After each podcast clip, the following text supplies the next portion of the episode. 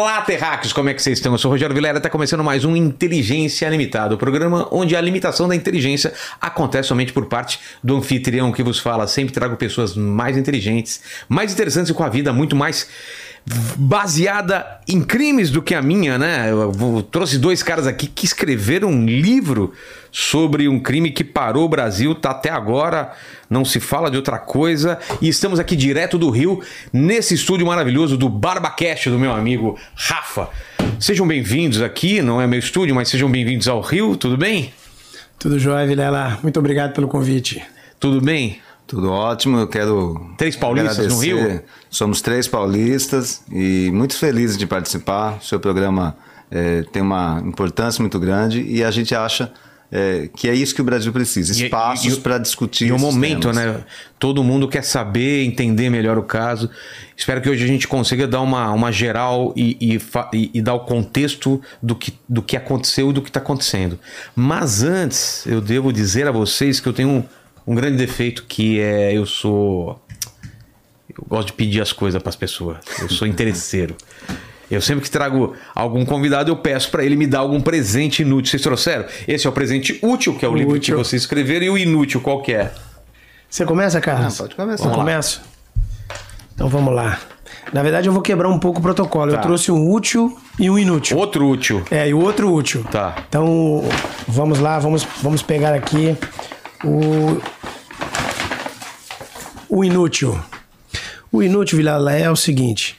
É, vou falar aqui diretamente para os meus colegas concurseiros, né, que são muitos espalhados pelo Brasil. Certamente você deve ter uma massa. Com certeza. De. de como é que você os denomina? Espectador, é terráqueos, terráqueos, terráqueos é. seus terráqueos que estão prestando concurso, já escolheram uma carreira pública, né? É. E, e, um dos parceiros, um dos, dos, dos, do, do, dos companheiros que estão sempre com a gente são os códigos, né? E aqui eu trouxe para você uma versão do Código Penal, Código de Processo Penal e Constituição Federal, que eles conhecem bem, né? Os, os concurseiros. Eu, eu, eu tenho dois, na verdade, guardado que é, eu, eu, a gente acaba nessa caminhada de, de prestar concurso, a gente se afeiçoa. É mesmo? Ganha, um, ganha uma relação de, de, de, de afeto. E faz marcação. É, e marca, sublinha. escreve, sublinha, a gente não consegue largar. E tem um, um, outro, mas esse eu não consegui trazer, que é de antes de eu passar no concurso público. É, tá, tá comigo há anos, eu, eu guardo aquele, eu não dou de jeito nenhum. Mas esse aqui é de 2007. Ah, então. No ano em que eu passei para delegado de polícia aqui no Rio de Janeiro e foi minha tem ferramenta. Um valor sentimental tem um valor também. sentimental. Oh, deixa eu mostrar aqui pessoal. Foi o, foi o meu é, o meu companheiro nas noites de plantão aqui no Rio de Janeiro, aí que eu encontrava é, a, a, os tipos penais, é, a, a legislação é, material para poder decidir os meus flagrantes. É, aqui no Rio de Janeiro. É a Bíblia, né? É a nossa Bíblia, né? É. o código. São os códigos que que, que nos acompanham antes do concurso e depois do concurso. Tá aí. Obrigado. Para você o meu, meu presente inútil. E o outro, Vilela, é uma pequena lembrança aqui da Polícia Civil do Rio de Janeiro. É uma medalha que eu quero que você receba com muito carinho. É, trago ela trago ela. Mas sério? Com, Vou poder muito carinho. cenário? Pode, pode Cara, sim. Olha isso aqui. Essa com muito carinho. Quero que você guarde lá um cantinho especial para ela, hum. que ela representa todos os valorosos homens e mulheres que abraçam essa carreira e, e dão o máximo para apresentar uma, uma, uma, uma, resultante satisfatória para a sociedade fluminense. E nem sempre é... recebendo é, o, o, o, afeto, o, o carinho, real, real o real merecimento é do que importa escolher essa carreira. Há muita renúncia, Vilela. Imagina. Para quem escolhe a carreira pública, polícia nesse país, principalmente aqui no Rio de Janeiro. Então, receba isso aí como Obrigado. sendo um abraço meu e de toda a Polícia Civil do nosso estado. Obrigado demais. E você, Carlos? Eu trouxe trouxe jujuba também para vocês, aí fica à vontade aqui, ó. Eu trouxe um porta-canetas. Por quê? Qual a história dele? Bom, você também é escritor, você sabe que a gente quando estuda, escreve, é, precisa fazer anotações. E aí eu fui, fiquei pensando, é, esse porta-caneta está há uns 20 anos comigo. Ele já me viu fazendo mestrado, me viu fazendo doutorado, me viu escrevendo livro, me viu fazendo estudos. Então a gente percebe que assim, muda de casa, muda de situação, mas ele está ali. Levava ele para todo quanto é lado. Para todo lado. Eu falei, eu acho que esse aqui é um símbolo importante de, de do, do, trabalho, da pesquisa.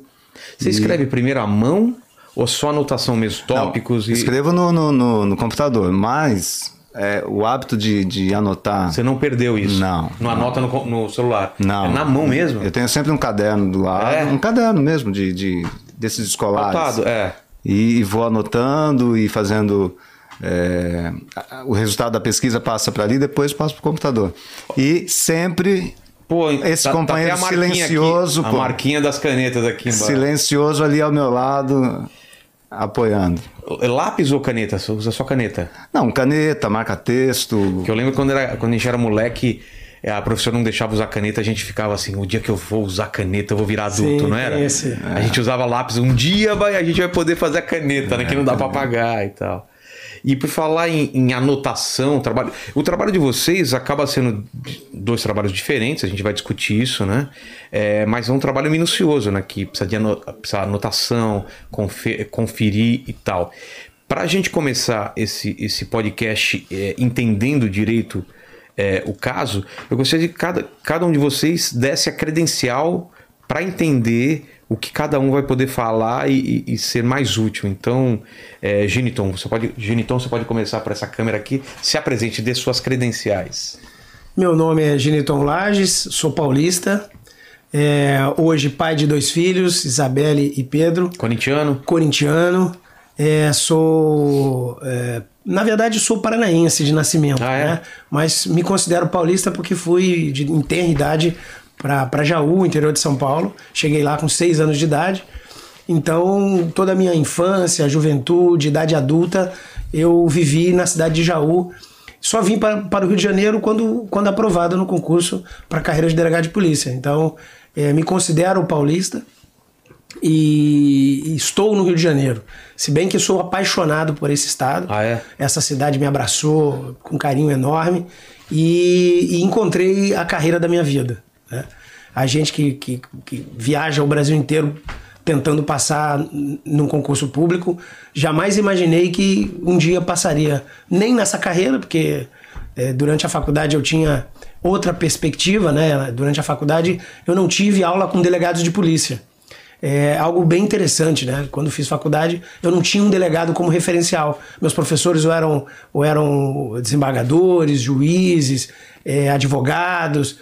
É, e eu não tive durante a faculdade esse referencial. Mas mesmo assim, a vida fez com que eu, eu, me, eu, eu caminhasse em direção a essa carreira. Já estou delegado de polícia no Rio de Janeiro já há 16 anos, vou completar em, em breve 16 anos, e, e, me encontrei enquanto ser humano, enquanto profissional. É essa carreira me realiza todos os dias, em que pese todos os problemas, é, a gente brinca na própria polícia que é uma cachaça. Né? Por quê? A gente vicia, a gente ah, se apaixona e a gente não consegue desligar, a gente Chega só fala férias, disso. Você... Chega nas férias, a gente não desliga o celular, a gente está trabalhando, enfim. É, é, maravilhosa essa carreira. Eu, eu, devo tudo, devo a minha formação, devo minha família, devo quem eu sou a essa carreira, a essa, essa instituição. E, e isso também foi um dos motivos que nos fez escrever essa obra. Porque, a bem da verdade, nós queríamos estampar num livro toda a nossa vivência, né? principalmente o que a gente passou em um ano é, de investigação para apurar os executores do caso Marielle. É, um dos objetivos, propriamente, era mostrar para as pessoas o nosso dia a dia. É, o, que não fazem ideia de é, como é, né? O, o livro ele não chega a ser um diário, né? Mas ele é cronológico. Ele conta desde o momento em que nós fomos colocados nesse caso, eu mais a minha equipe, e até o momento que nós deixamos o caso, assim que nós realizamos a prisão dos dois autores. É, então, o primeiro aspecto era apresentar para as pessoas o que é uma investigação né, na realidade brasileira. Muitos imaginam, Vilala, que é igual apertar um botão é um filme de Hollywood. Né? Exatamente, né? o pessoal acostumado com CSI, com, a, com aquela coisa de. A, a, aquilo é irreal, né? O é pessoal não entende que aquilo é feito para durar um episódio, então os caras têm que resolver no mesmo dia, né? Totalmente. E então... acham o passo luminol e já acha, yeah. e aí é. tem ligação com não sei o quê, e aí tem aquela coisa da foto super mal, é, mal com, uma, com uma resolução ruim, e eles vão ampliando e vão melhorando. Sim. Não é assim, tá também. Não é né? dessa forma. Então, a gente sentia já, pouco antes de, de, de deixar uh, essa investigação, que nós tínhamos esse dever moral, assim, de, de, de deixar de escrito, de deixar escrito. Primeiro, um livro que mostrasse a perspectiva dos policiais, tudo que eles vivenciam no dia a dia, todos os dias quando eles deixam a sua, quando eles deixam em casa seus filhos, suas esposas, seus maridos e vão trabalhar. E, e também uma janela, o livro é uma janela para a gente pensar segurança pública nesse país a partir desse fato. É, nós mostramos todas as dificuldades que nós passamos durante todo o processo de um ano e a gente coloca essa janela para que as pessoas conheçam e, essas, e, e, e, o Brasil discuta cada dificuldade dessa. Porque é, a gente percebe durante a narrativa do livro que a investigação vai encontrando dificuldade. Só que são dificuldades superáveis e necessariamente devem ser superadas. Eu torço, eu quero crer que nós não tenhamos um outro caso Marielle. Eu não, não, desejo isso. É, nós não merecemos outro caso Marielle. Mas se ele ocorrer, como que será esse caso tratado na esfera de apuração? Nós levaremos tanto tempo quanto levou agora? A ideia é a gente sair desse caso maior do que nós entramos, Vilela. Então, o livro quer dar essa contribuição. E a gente vai poder conversar aqui rapidamente, não vamos esgotar o livro evidentemente, mas a gente vai colocar alguns ah. pontos que a gente tratou aqui no livro dessas dificuldades e o quanto o Brasil pode e deve é, é, se reformar de modo que a gente encontre respostas o mais rápido possível para casos como esse e com mais qualidade. Tá Entendi. Tá bom? Carlos, suas credenciais. Bom, meu nome é Carlos Ramos, eu sou cientista político, escritor, trabalhei, venho trabalhando como professor e Sou amigo do delegado Giniton de Jaú, todos nós. E, e, e quando ele convidou para é, registrar essa história, eu abracei nos últimos. Nós levamos dois anos para fazer e, e contribuir de alguma maneira para que fizesse um registro histórico disso. Então, é por isso que nós estamos aqui para falar do assunto. Entendi. Eu acho que a gente poderia começar dando um contexto né, de quando acontece o, o crime, como estava o Brasil e como, vocês, como você entra no caso, Genitor. É. O, o, contexto, se a gente fosse buscar aqui o contexto histórico em que ele se dá, é, é preciso marcar um, um momento histórico é, é, singular, né? Porque na história do Rio de Janeiro, na história do Brasil, nós não tínhamos é, tido em nenhum estado da federação uma intervenção federal. É. Nós tínhamos tido até aqui no Rio de Janeiro algo próximo disso, que era as, as como é que chamava? GLOs. As GLOs, né? Nós tivemos algumas GLOs aqui, que é, é aquela situação em que o exército é chamado para operar no estado em apoio às forças de segurança. Então a gente teve algumas GLOs é, tivemos na, nas Olimpíadas, tivemos na Copa do Mundo, enfim. Algumas situações, eleições, nós acabamos usando aqui os militares para darem apoio e, e, e, garantir a festa, a festa democrática. Mas a intervenção ela é algo mais radical. Por quê? Porque a, a, a, intervenção, quando ela é solicitada, e foi o caso, na época o governador vai a Brasília e solicita, é como se o governador desistisse da pasta ele desistisse, ele mostrasse. Não tenho condição. Não tenho condição. A violência chegou em tal ponto que as minhas forças de segurança não dão conta. Eu passo a gestão dessa pasta de segurança pública para a União. E a União, nesse caso, a intervenção federal, quem vai tocar a segurança pública serão os militares. E foi efetivamente o que aconteceu. Então a Marielle, quando ela, quando ela é assassinada, o, o Rio de Janeiro tinha acabado de entrar na intervenção federal, a primeira da história do Brasil. Então, esse cenário, evidentemente, que é, é diferente. É, Para você ter uma ideia, naquele momento em que ela morre, na, naquela noite, eu era delegado é, titular da Delegacia de Homicídios da Baixada Fluminense. Dois, anos, é, dois dias antes, é, a, a intervenção federal já tinha anunciado o novo chefe da Polícia Civil, que era o Dr. Rivaldo, que eu conhecia bem, que ele, ele tinha saído da, da divisão de homicídios da capital, onde nós tínhamos trabalhado juntos, e eu já estava para completar três anos de delegacia de homicídios da Baixada Fluminense. É... No dia seguinte à morte, é... haveria uma entrevista coletiva eh, em que, em que, em que a, a Força de Segurança é, ia apresentar quem estaria no caso, como que esse caso ia, ia, ia se desenrolar, qual, qual equipe que ia, que ia ficar responsável por esse caso, porque a Delegacia de Homicídio da Capital já tinha um titular.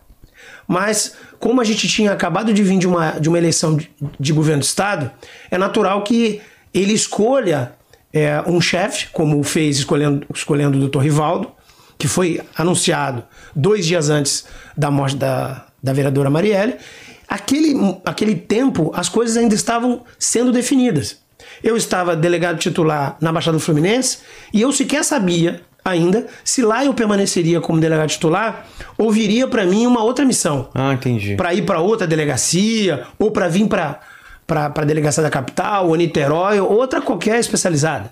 Estava muito certo. Algumas pessoas, alguns delegados já tinham, já, já tinham sido anunciados, Vilela, mas eu ainda estava naquela incógnita.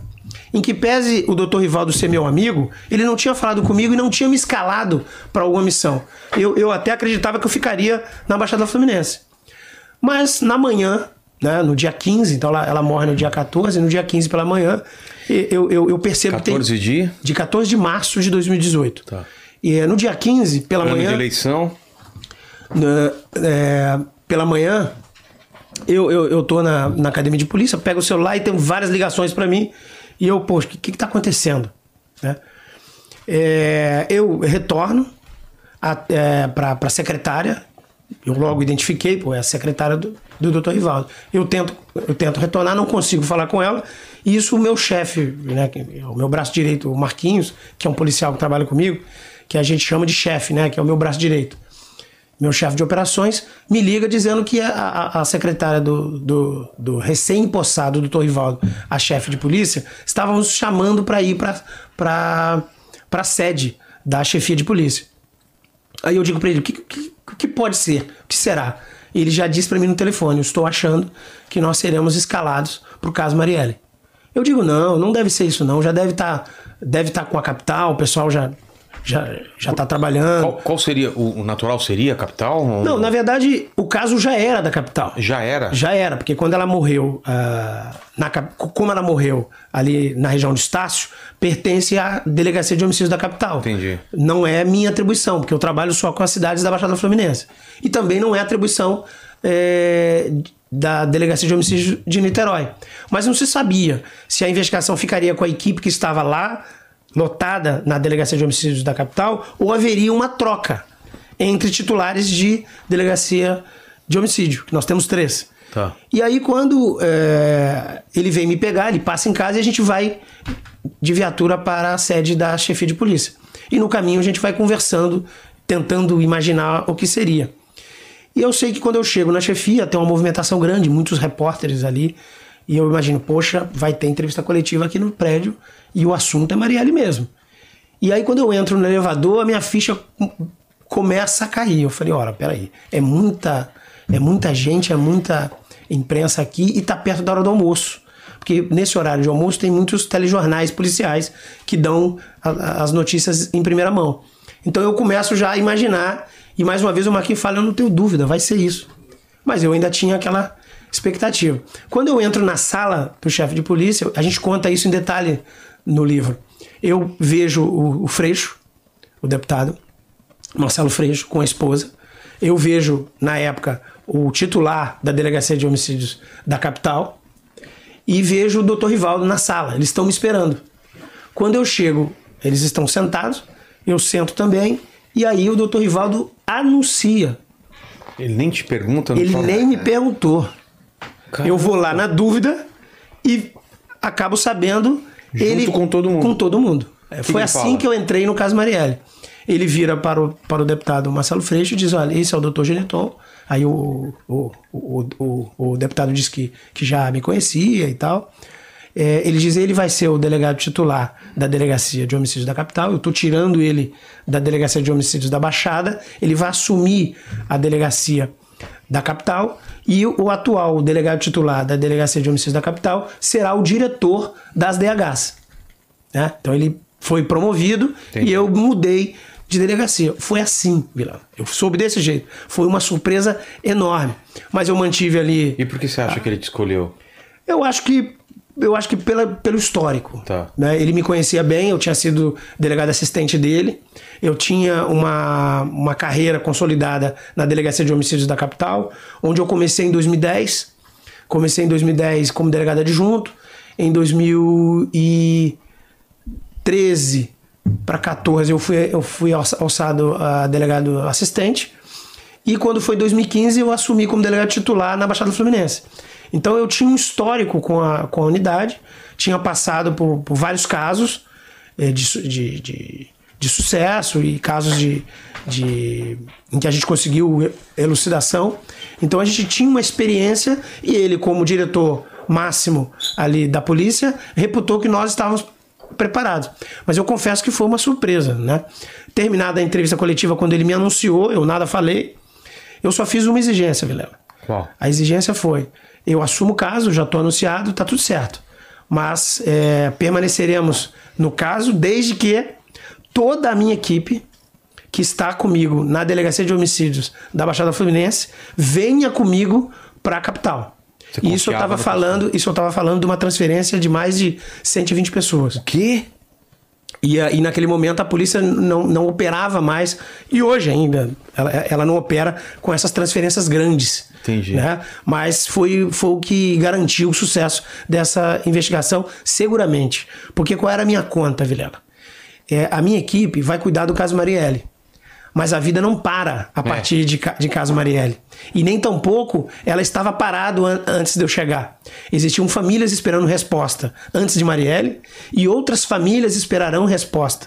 Eu não vou poder parar tudo que eu estou fazendo para cuidar exclusivamente de Marielle. Aliás, depois eu conversei com um jornalista que veio me perguntar isso. Vem cá, vocês pararam a delegacia para cuidar só de Marielle? Eu falei, jamais faria. Porque na minha formação de nove anos de, de delegacia de homicídio, toda a vida importa. Nós daremos resposta na Marielle, mas continuaremos dar resposta em outros casos que vierem e outros que já estão em, estão em andamento. Né? E esse mesmo repórter depois veio contar é, é, em segredo mais à frente que ele teria estado com um promotor natural, para quem nós mandamos todos os nossos trabalhos. Quando nós findamos, nós enviamos para o Ministério Público. E a pauta dele, olha só que coisa, a pauta dele era perguntar para o promotor se a partir do caso Marielle a resolução de casos da Delegacia de Homicídios haveria baixado. Né? E ao contrário, ele respondeu para esse, esse jornalista que ao contrário, ao invés de baixar, subiu. Mas por que, que subiu? Porque eu peguei toda a equipe que estava entregando, que já estava devidamente treinada, devidamente capacitada na Baixada Fluminense e trouxe para trabalhar comigo. Isso deu um acerto assim absurdo, de... não só para a entrega do caso Marielle, mas para que a delegacia continuasse entregando. Entendi.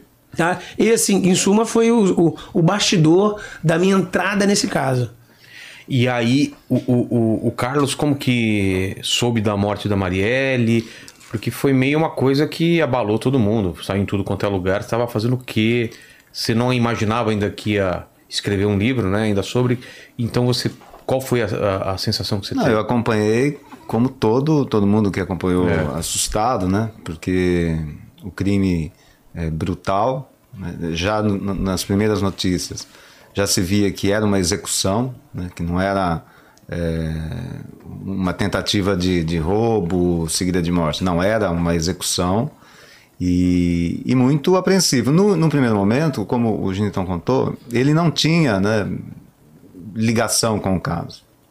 Então, eu assisti como um espectador. Depois que ele entra no caso, aí sim. Ah, tá. Aí. Como era teu amigo, você começa a prestar mais atenção. Começa a prestar atenção e, e, e mesmo à distância, né? Numa, é, acompanhando com ele, às vezes, eventualmente, quando a gente conversava, acompanhando esse desenrolar.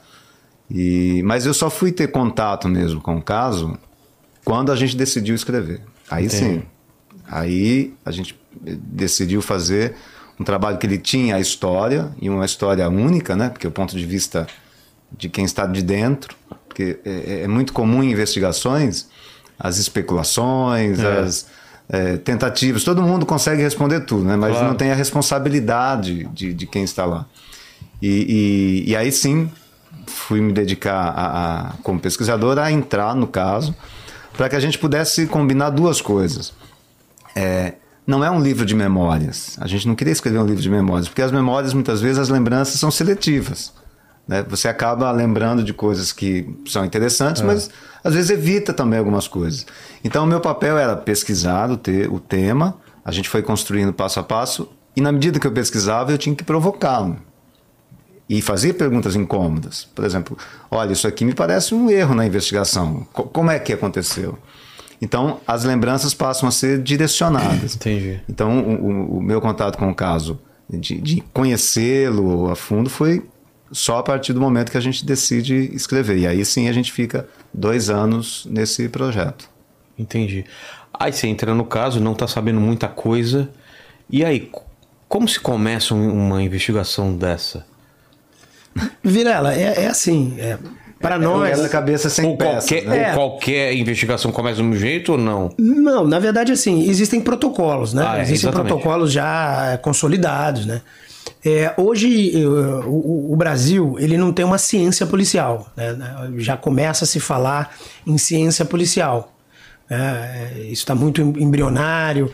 Ah, algumas academias já começam a escrever, organizar uma espécie de ciência policial. Mas efetivamente hoje tudo é muito empírico, tudo é muito experimento.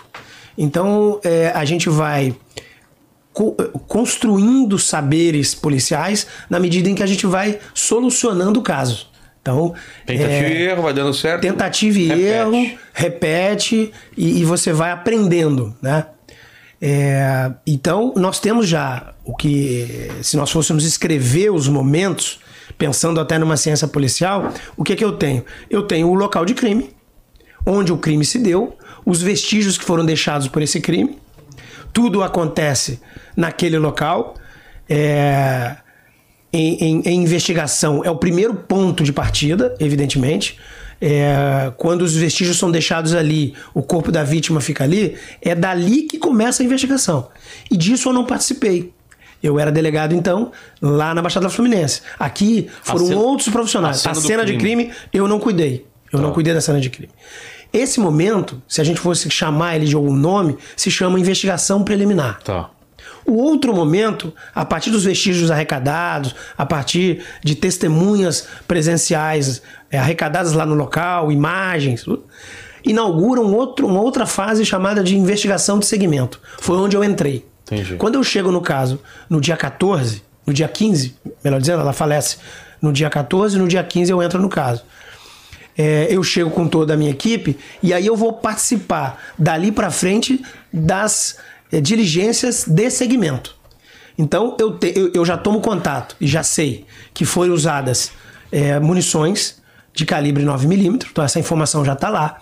A dinâmica dada do crime é, chama atenção, é um modus operandi diferenciado.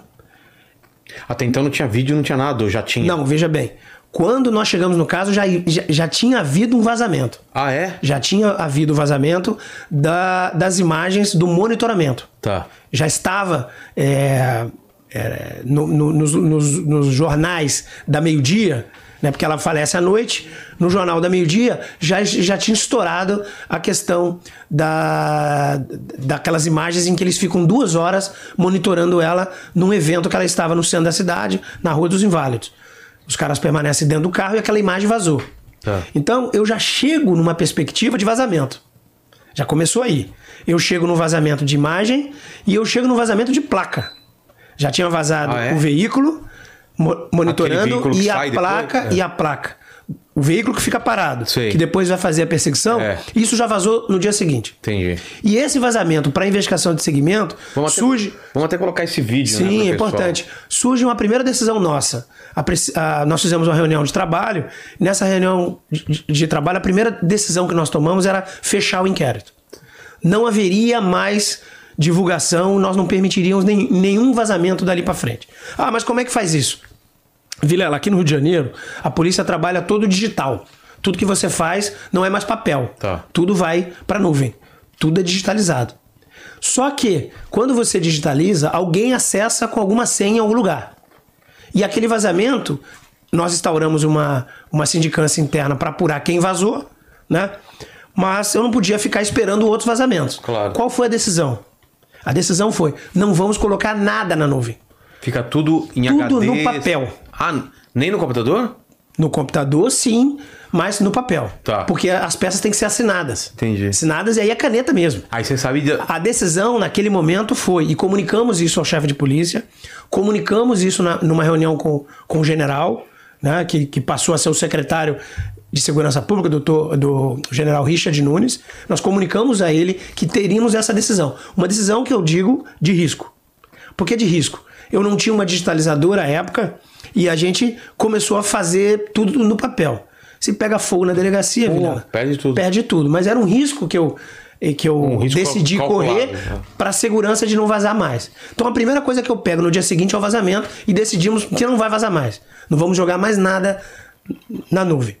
O vazamento da mídia vazou então munição, é, a, a mídia deu que era 9mm, deu que era um carro, um, um carro prata, um, um Cobalt prata e deram a placa. Tudo vazou no dia seguinte. O que isso atrapalha Um pouco pra- mais. o que isso at- Exatamente, é. é. nesse ponto que eu quero chegar. Um pouco mais à frente, coisa de dias, vazou que era uma UZZ-18, o lote da munição. Entendi. É, como eu disse para você, o livro ele tem é, essa dupla função. Primeiro, apresentar para as pessoas o dia a dia de uma investigação na realidade brasileira. E o segundo, apresentar uma oportunidade para a gente pensar com seriedade os papéis dentro de uma, de uma complexidade de uma investigação dessa, como é o caso Marielle. Eu te pergunto, Vilela, você que é jornalista, você que é, representa um, segmento da mídia. Nós temos no Brasil, diante dessa situação, dois direitos, tá? O direito à informação, Claro. né, que é constitucionalmente garantido, e temos o direito de segurança pública, tá? Então eu estava ali numa missão de entregar quem matou e por que matou Marielle. É um direito da sociedade e um dever do Estado entregar segurança pública. Tá? Então a gente trabalha com a necessidade de ter uma investigação sigilosa. Então eu tenho a necessidade de entregar segurança pública com sigilo e eu tenho também em conflito ali dois direitos garantidos na Constituição Federal, que é o direito à informação. E aí? O Vilela, essa é a primeira reflexão que eu quero colocar aqui.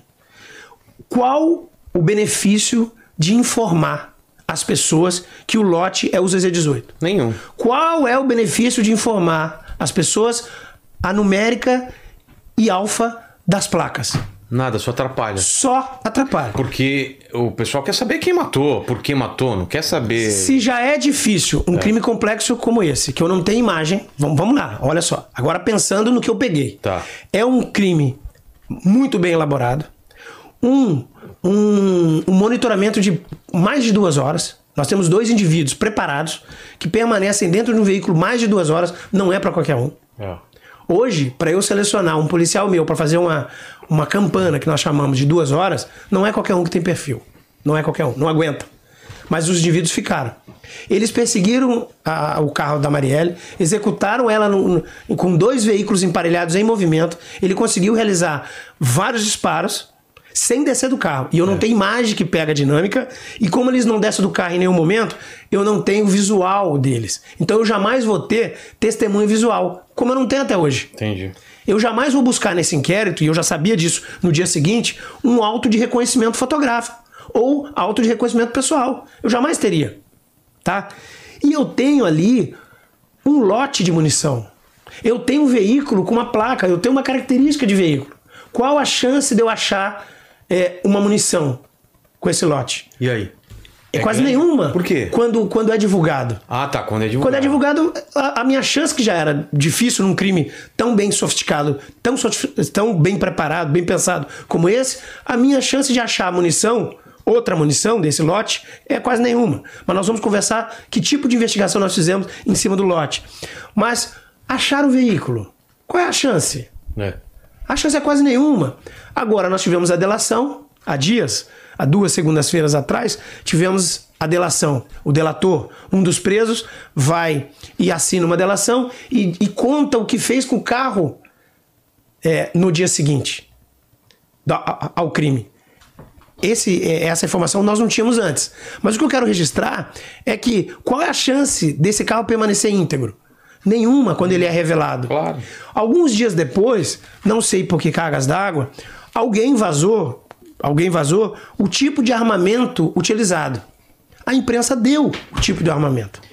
É, é também da imprensa, mesmo tendo acesso, não divulgar, né? É isso. Não- não a gente quer tudo, chamar a né? atenção para responsabilidade. É. O artigo 144 da Constituição Federal, Vilela, ele diz assim: que segurança pública é um dever do Estado.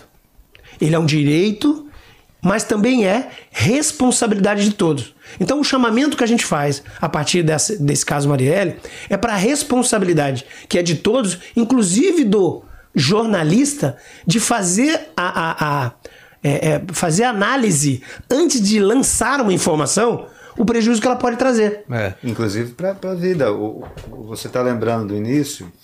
é, houve o vazamento do termo de, de, de- de declaração, do depoimento da Fernanda Chaves, que era a assessora que estava no carro.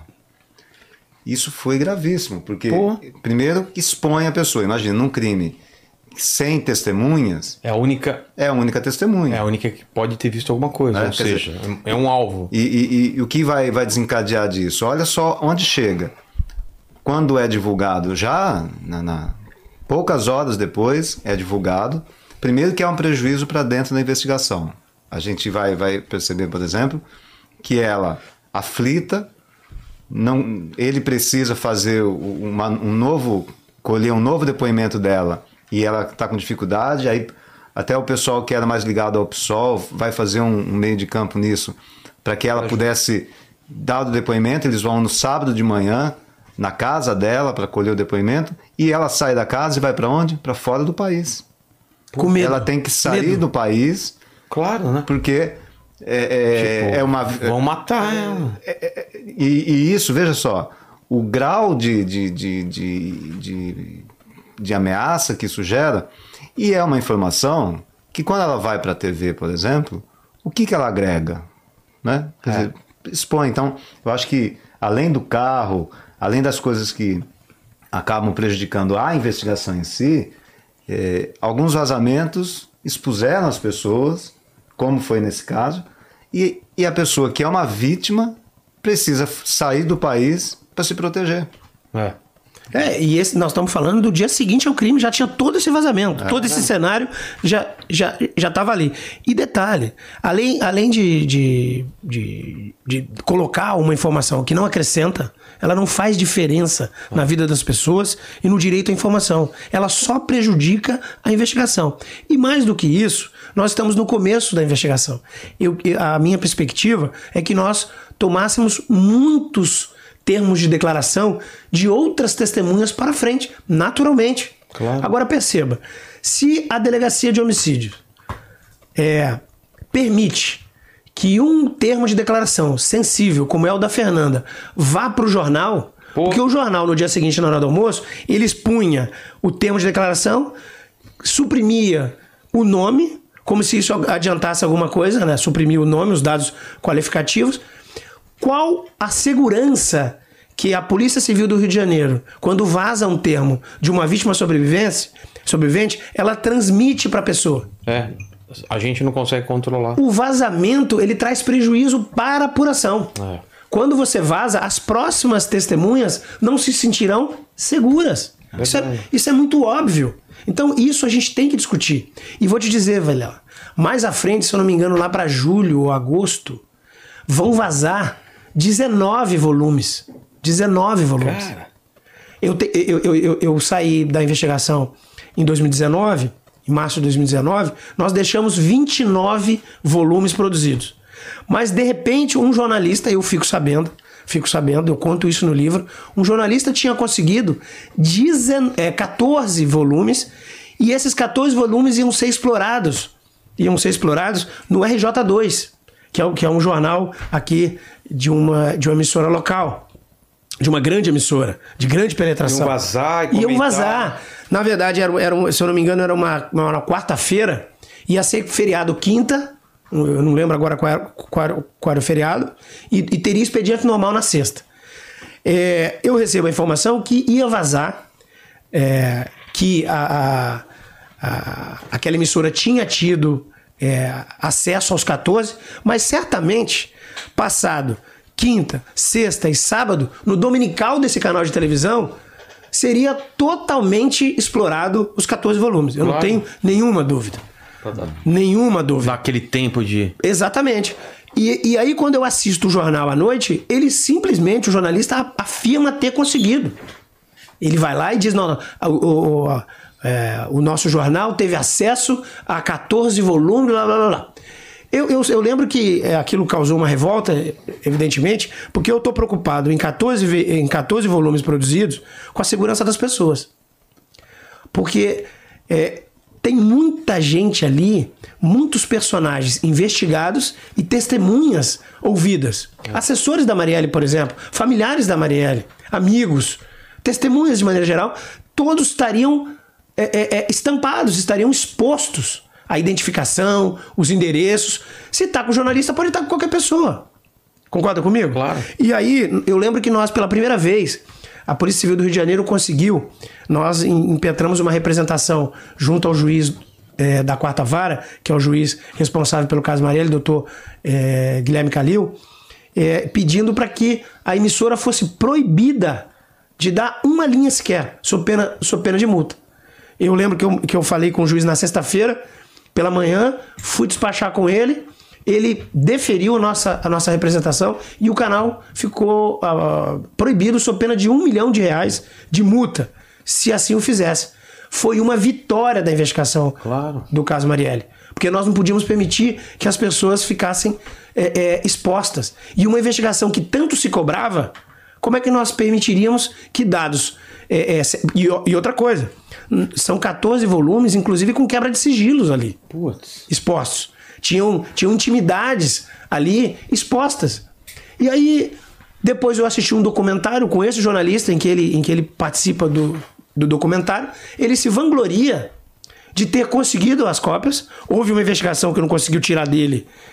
Evidentemente? É. onde que ele conseguiu, porque ele tem direito de preservação de fonte, fonte, é. isso está garantido na Constituição Federal, então a investigação não vai avançar, mas ele se vangloria de, sabendo como a investigação seria feita, ele fica duas horas em frente da, em frente da delegacia, duas horas em frente ao Ministério Público, duas horas em frente ao fre- o, o- o- o prédio do fórum. Ou seja, jamais vão, vão descobrir que fui eu. Horas me parece que esse não é o caminho ideal para a gente pensar na solução de um caso, como o caso Marielle, como tantos outros, de como a gente tem que tratar. É, Não é dessa forma. total. Quer completar alguma coisa, Carlos? Não, eu acho que a- a- até na sequência que, que a gente está reconstituindo, né? É. Acho que isso é, é interessante. E, e esses dados do, do- do vazamento ele prejudica. E, e também, uma coisa admirável na, na investigação é, é a, a gente chama de um quebra-cabeça sem peças. Né? Porque uma coisa é você ter as peças para montar, outra coisa é você ter que primeiro encontrá-las para depois montar. E a investigação desse caso, ele, ele tem muito essa característica. Eles não tinham, como ele disse, não tinha visual, não tinha, não, tinha os, os elementos que geralmente aparecem. E aí você tem que descobrir. Testemunha que viu alguma coisa. É. Então você tem que descobrir. E a questão do carro, por exemplo, é um dos primeiros passos. Né? O carro foi fundamental nessa história, por quê? Porque pelo carro começa a se desenhar a, a dinâmica daquele dia. Como é que, de onde ele saiu, como é que ele chegou. E esses vazamentos acabam trazendo prejuízo, porque lembra que no primeiro dia, é, quando descobre a placa, o carro é clonado. O Cobalt usado foi clonado. Então existe um Cobalt original com aquela placa. Putz, a galera vai ver na rua, vai apedrejar, vai. E a polícia vai e estava na Baixada Fluminense. É? Né? É uma senhora que tinha o carro. proprietária na Baixada vivia na Fluminense. Baixada Fluminense. Caramba. Ela tinha o, o carro. E aí a polícia vai até ela, porque a placa está registrada. Ela, aí ela explica que onde ela passou a noite com o carro e tal. Mas veja só, você vê na TV o carro, o Cobalt É, prata. Tá aqui, ó. E o é da minha Cobalt, vizinha. ele é um clone, ele é idêntico, ele é idêntico na Mesma cor, ele é idêntico em né? tudo. É. E, e você tem o carro ali na Baixada, numa casa. Quer dizer, olha só O perigo, né? o, o perigo. né? Sim, sim, é fato. Esse é, é um dado que está coletado também, né? O carro tinha permanecido, o carro verdadeiro tinha, tinha permanecido na Zona Sul. Ela era uma cuidadora. É. É, o carro tinha, tinha ficado estacionado. Aí você vai dizer assim: é, mas o carro poderia ter sido emprestado para os autores e voltou para o local. Não, mas a investigação pede as, as resultantes do seguro do carro, o carro era segurado, e a seguradora manda o carro paradinho ali. Não, não tem. Mas naquele momento tem não se sabia se não era se clonado sabia, ou não, né? Não se sabia. Só se sabia que era um Cobalt com a placa tal, com as características. E a velha tomou um susto. É. E a importância da placa só interessa a investigação. Porque foi efetivamente eh, o, o alfa e o numérico da placa, né? eh, que permitiu que a gente soubesse, já no dia seguinte, na investigação de segmento, que o carro tinha saído da barra. O carro tinha saído da barra, subido alto da Boa Vista, entrado pela, pela Tijuca e dali, da Tijuca, ele ingressou o centro da cidade e parou na Rua dos Inválidos. E, e a gente não conseguiu, até o ano que nós saímos de lá, nós não conseguimos dizer do pós-crime. Né? Então eu tinha o pré-crime, que é o instante em que ele sai da barra e vai em direção ao centro. Mas o que aconteceu depois dos disparos, nós não tínhamos. Temos agora, que o delator vem e conta em detalhes o que fizeram depois. Aliás, foi o ponto que a Polícia Federal conseguiu qualificar o, eh, o, o que foi declarado por ele. Porque um delator ele pode chegar, Vilela, e, e contar uma história. Mas se não conseguir, se não conseguir-se qualificar o que ele diz, não é possível que ele seja crível. O que, que é qualificar? Qualificar é você encontrar um, um- um dado de veracidade. Tá. Então, por exemplo, quando ele diz que depois dos disparos eles, vão, eles, eles teriam ido para o Meyer, onde eles deixaram a sacola na casa do irmão do Rony Lessa, e dali eles pegaram um táxi, a Polícia Federal conseguiu localizar o táxi Ah, é? e identificar a corrida. Ou seja, o que ele disse Bateu. é verdadeiro. Agora, é preciso ter ressalvas aí. Né? Por quê? Porque delação, Vilela, é, e essa delação em, em particular, que se tornou pública, né? tá na internet. É só procurar na internet que tá lá 77 laudas do que ele declarou. Ela tem pontos ali que, para mim, é, merecem atenção. Porque ele, ele conta ali, sob o ponto de vista dele, do que ocorreu, mas me parece alguns pontos ali que é preciso ter cuidado. Como, por exemplo, quando é perguntado para ele sobre. é, ah, mas eh, houve, houve paga? Houve paga? Tem grana? E aí ele teria perguntado pro Lessa dentro do carro, pro Rony Lessa, e o Rony Lessa teria dito que não tinha paga, que era pessoal. Tá. Ele disse isso. Mas na sequência do termo dele na delação, ele também diz que quem trouxe o trabalho teria sido o falecido eh, miliciano Macalé. Né? Ora, se eu digo que foi pessoal, como é que alguém traz um trabalho que é pessoal? bate. Não bate. E mais, uma coisa que me parece eh, merecer ressalva é quando ele diz que nada sabia. Nada sabia. Ah, mas eu, eu, eu não participei de outro momento, porque ele, ele, ele- faz um apontamento lá de um outro momento em que tentaram persegui-la e matá-la. Né? Ele dá uma data lá, que se eu não me recordo. Final de 17. Final de 17. Né? Ele, ele dá uma data. então. É, ele diz que tinham. Que inclusive o Maxwell, que foi preso agora, estaria, e o falecido Macalé estaria, mas ele não estava. Entendi. Né? Há, há- há aí uma, uma coisa de minorar a participação dele. Quase como se ele fosse um bucha ao ir no dia. É. Só que a investigação que nós, que nós presidimos na primeira fase, Vilela, mostra uma ligação muito umbilical entre os dois. Ah, é? Em que não me parece crível que ele não soubesse efetivamente do que envolvia aquela empreitada. Para mim vai ser uma surpresa se isso permanecer assim até o final.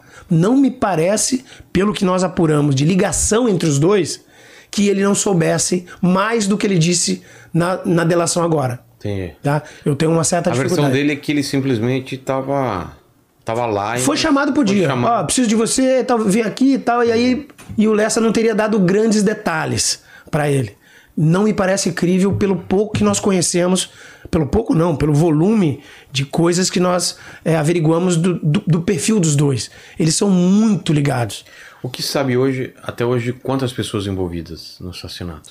Olha, objetivamente, nós entregamos dois. Nós entregamos dois, estando dentro, dentro do veículo, hoje confirmado pela, pela delação. É, A delação vale como. Olha, a delação ela compõe o arcabouço probatório agora, né? Só ela não. Não, não. Ela está qualificada hoje. Ela está qualificada, ela, ela, ela, ela, é, ela foi capaz de, de, de, de gerar uma negociação processual, que nós não conhecemos os termos dessa negociação. Isso segue sob, sob sigilo.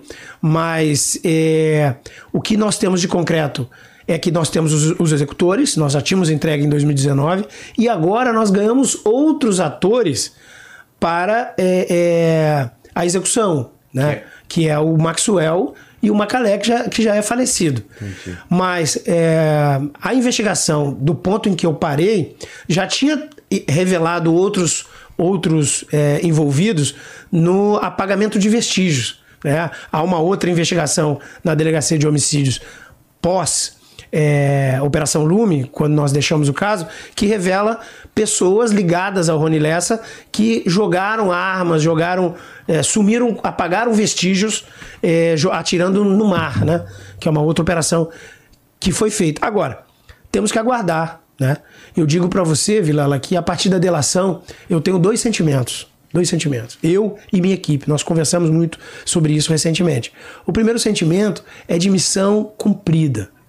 De alegria propriamente. Porque deve Porque dar, deve todo, uma, uma agonia não fechar. a- todo o trabalho feito até 2019 ficou cravado, confirmado. Não tem dúvida do que nós apontamos. Nós colocamos dentro daquele carro com técnica, com trabalho é, investigativo de ponta que foi feito, os dois dentro do carro. E os dois estão confirmados. Agora, o que há além disso, se apaga, por que apaga, quem pagou, quem é o autor intelectual é, é, de- dessa empreitada criminosa, nós ainda saberemos e temos.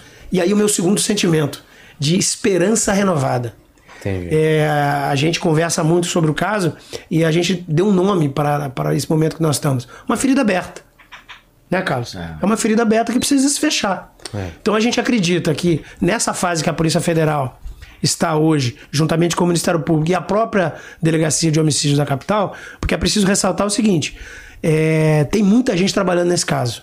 Né? A própria Polícia Civil tem um inquérito na, na Delegacia de Homicídio sendo realizada. né? A delação, ô Vilela, é, se nós pudermos dar um nome para ela, é, eu chamaria de janela de oportunidades. Ela foi uma janela de oportunidades para quem está na investigação agora, sobretudo a Polícia Federal e o Ministério Público Federal. Uma ferramenta? Não, porque é o seguinte: toda investigação de homicídio, Vilela, ela sonha, ela almeja o que se está acontecendo agora, quatro anos depois. Quando nós entregamos os autores e nós fizemos a prisão acompanhada de buscas e apreensões na casa de todos os, o- o- os envolvidos, em especial na casa do Rony Lessa, nós tínhamos a perspectiva ali de encontrar outros vestígios para que a gente avançasse na segunda fase. Perfeito. É preciso dizer que nós trabalhamos na primeira fase com a busca pelos executores e a busca pelos mandantes, pelo motivo do crime. Mas quando a gente tinha a perspectiva fechada dos executores, não tinha por que seguir com a questão do mando. Havia uma possibilidade real de chegar no mando a partir dos autores. Ah, tá. Compreende? No paralelo. Não paralelo. Espera pra ver se- Vamos prender os autores, vamos interrogá-los, vamos buscar a delação, vamos aprender coisas que possam é, é, serem averiguadas e nos apresentar o mando, o motivo. E foi o que aconteceu. Ocorre, Vilela, que eles estavam muito fortes. Os elos entre Então, dem- Rony Demorou muito, né? Exato. Os- os- o, o- o elo que aproximava, que mantinha fortalecido o- o- os principais atores do crime, que é o Rony Lessa e o Elcio, eram muito contundentes. Nós tínhamos uma perspectiva que não se revelou no dia seguinte do crime e nos demais dias de quebrar o Elcio. Por que, que você achou que no, é, no, dia seguinte seria o dia ideal? Porque a gente acompanhava os dois, né, através de, de, de, de- de técnicas policiais, de interceptação. A gente sabia que dos dois perfis aquele que nós poderíamos quebrar, aquele que nós, aquele que nós poderíamos convencer a colaborar com a investigação e delatar, era o Elcio. Sempre foi o Elcio. Sempre foi. Ocorre que no dia seguinte e nos dias posteriores, ninguém conseguiu quebrá-lo. Por quê? Porque ele acreditava por demais que não havia prova suficiente, primeiro ponto. E segundo, ele estava forte dentro da engenharia criminosa. Ah, tá. Não tinha muito indício. Não, tinha indício. É, Então, veja por que bem, ele se sentia forte? porque nós estamos falando de um crime elaborado, um crime em que você tem mais de um autor, quiçá um autor intelectual, mantendo essa, é- é- essa teia muito sólida. Ou seja, ninguém vai trair ninguém. Tá tudo muito forte aqui. Então, quem tá fora mantém bem quem tá dentro e os familiares. Sendo bem concreto. É, Elcio tem família fora. Elcio tem família fora. Como é que fica o pagamento das contas? É. Quem paga os advogados? Quem dá tranquilidade psíquica para alguém que está preso sabendo que fora a família está mal guarnecida? Ninguém tem paz, ninguém tem tranquilidade. E agora, por que, que eu chamo de janela de oportunidade? O Elcio está num presídio federal já há muito tempo. Nós estamos falando de quatro anos preso. Pô. Numa perspectiva de que o julgamento está se aproximando. Vai ser esse ano o julgamento. Ele, ele conhece as provas, porque se não tivesse prova não estaria preso tanto tempo. Tem provas contundentes. Mas, sobretudo, aconteceu uma janela de oportunidade na medida em que ele quebrou. Ele quebrou. De alguma forma, essa organização criminosa o abandonou. E isso está na delação. Isso já, já foi tornado público, esse bastidor. Ele estando em presídio federal, a Polícia Penal tem condições de acompanhar esse preso e vai percebendo a fragilidade psíquica. Eu presumo que tenha acontecido isso sim. Entendi. Porque você vai percebendo que está depressivo, você vai, tá, você vai percebendo que os advogados não visitam mais, que o familiar não está indo mais. Você vai percebendo que ele está quebrado. E aí abre uma janela de oportunidade. Chama ele de novo, Oferece alguma coisa? oferece e apresenta novamente as provas. E ele fica convencido. Foi o que aconteceu agora. Entendi. Agora, isso poderia ter acontecido nos quatro anos. É. Mas o monitoramento não indicou que ele tivesse quebrado. Ele aconteceu agora. E que bom que aconteceu. Pô. Eu festejo isso e acho que a gente, todos nós, devemos festejar. Porque abre uma perspectiva de que outros elementos desse crime sejam revelados em breve. Entendi. Mas e aí, Carlos? é, a gente tá falando do, da- do- do- de dois mandantes, que um, o, o, o, o Geniton achava que ia quebrar e acabou quebrando mesmo, mas e ao mesmo tempo teve a investigação, né? A gente tem o carro, a gente tem a, a câmera.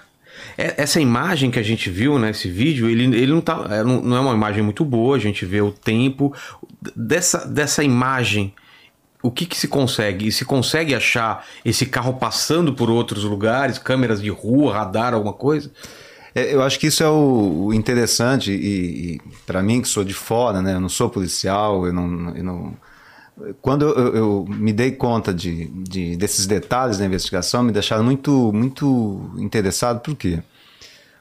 O carro, a, a primeira coisa que eles fazem, que já era uma, uma- um praxe, ó, vamos pedir a identificação dos radares. Isso é normal. No Rio de Janeiro, normal.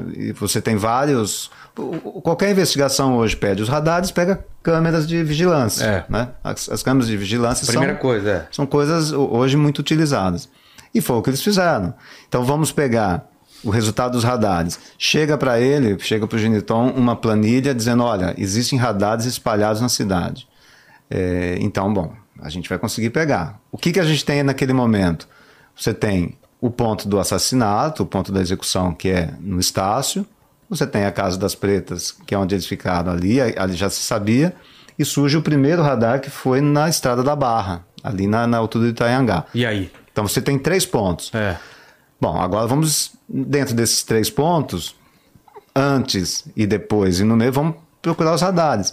E aí, alguns radares não estavam funcionando, Pô. porque foram instalados, mas não foram renovados os contratos, e a embora estivesse ali, Não estava tava- funcionando, não estava registrando o carro. Putz. E eles tinham uma dinâmica interessante que é colocou é, bom, já que não tem nessa planilha, como é que faz? Ele coloca a equipe para a rua e diz: todo mundo para a rua, batendo de casa em casa, olhando é, câmeras de vigilância e vamos reconstruir o trajeto. o trajeto. E aí lá na delegacia de homicídios coloca um telão com, com mapa e aí vai chegando, olha, achei uma passagem do carro aqui em tal ponto. Então vamos ano, coloca aí no mapa que, que o carro Passou passou por em tal aqui, ponto. tal hora. É, e, e calibrar os horários. É. Tal horário aqui, tantos minutos aqui. E eles vão reconstruindo esse, eh, Esse caminho. Esse caminho. Então, isso é uma coisa interessante. Outra coisa interessante, que eu acho que, que, que esse- o- a ideia dos bastidores é a pessoa entender como que as pessoas reagem naquelas situações. É.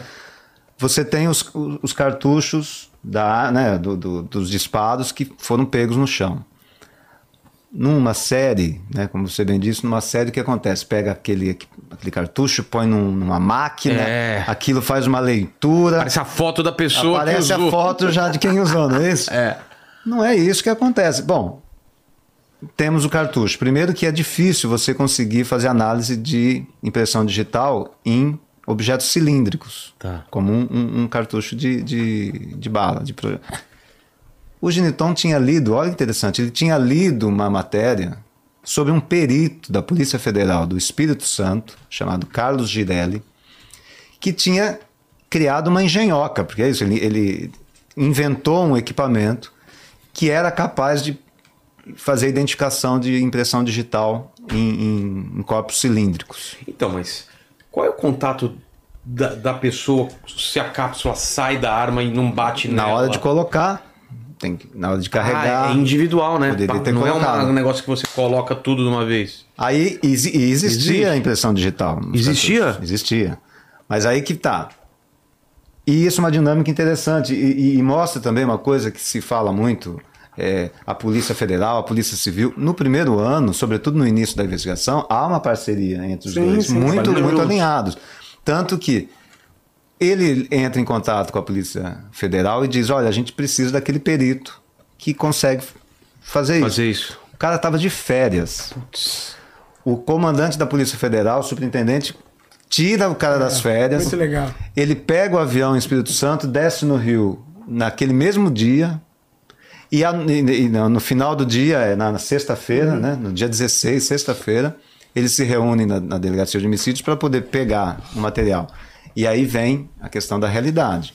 O perito chega com o equipamento para pegar, tragam, as, a- né, ele pede para trazer. Elas vêm num saquinho plástico, batendo uma na outra, Ah, e escrito com canetinha, UZZ18 no lote. É um erro de protocolo. Um erro de Um erro protocolo. protocolo. Então, assim, Contamina já. já contamina. Aí ele abre, pega com uma pinça, coloca, ele tem uma caixinha com vários pinos, né? Ele pega com a pinça, coloca um a um para tentar preservar o É. máximo. Agora, isso é uma investigação no mundo real. Que Acontece aconteceu. É. Ele fica indignado na história, fica indignado. Mas aí, então, conseguiu por esse caminho? Não conseguiu por esse caminho. Apareceu digital, mas não. Não achou. Ah, não achou. Tinha vestígios, mas foram insuficientes. É, suficiente. Aí, aí eu acho que, a gente pode, acho que a gente pode falar um pouco também. É, como eu disse, é, a investigação ela começa, Vila, a partir dos vestígios. Então o Carlos, quando ele fala aqui, é, a- ele, ele até deu esse nome no livro, né? É, o quebra-cabeça sem peça. O caso Marielle é exatamente isso. Porque se a gente vai partir dos vestígios, eu tenho os estojos no local. É. Então, a partir dos, a partir dos estojos, eu tenho ali fator, um fator de resolução que a gente chama. O estojo ele pode me conduzir à autoria através do rastreio do, do lote. Como eu já falei aqui, nesse caso não foi possível, porque o lote escrito no estojo ele remontou a 200 mil munições compradas e distribuídas para o Rio de Janeiro. Quer dizer, muito difícil é você avançar nesse sentido. Além de você não conseguir rastrear 200 mil, o que, que nós fizemos também? Olha, olha que coisa interessante que esse caso promoveu. Como eu tenho delegacia de homicídios na Baixada Fluminense, na capital, em Niterói, e eu tenho locais sendo feitos todos os dias, eu sei que tem estojos sendo recolhidos todos os dias. Sim. Então o que, que eu fiz? Eu encomendei um estudo para é, é, que fosse levantado para investigação, onde em locais de crime tinha aparecido o ZZ-18, O mesmo estojo. o mesmo lote. E aí? 9 milímetros, o ZZ-18. Ou traz para mim todos os locais de crime que apareceu o lote o ZZ-18. O que, que, eu- o que, que a gente estava buscando por aí? Bom, se aparecer em área de milícia, eu sei que quem pode estar atrás do crime é milícia. Entendi. Se aparecer em, em área de tráfico, eu sei que tá, tá nessa direção. O que, que aconteceu, Vilela? O quê? Quando veio o estudo pra gente, apresentou o ZZ-18 aparecendo em área de milícia, em área de tráfico, na mão de policiais E até em São Paulo. e até em São Paulo. E até em São Paulo. E aí, mais do que isso, no Rio de Janeiro, nesse levantamento, além de aparecer em é, locais que sofrem influência de organizações criminosas distintas, Comando Vermelho, ADA, Milícia e afins, também revelou que não tinha só 9 milímetros.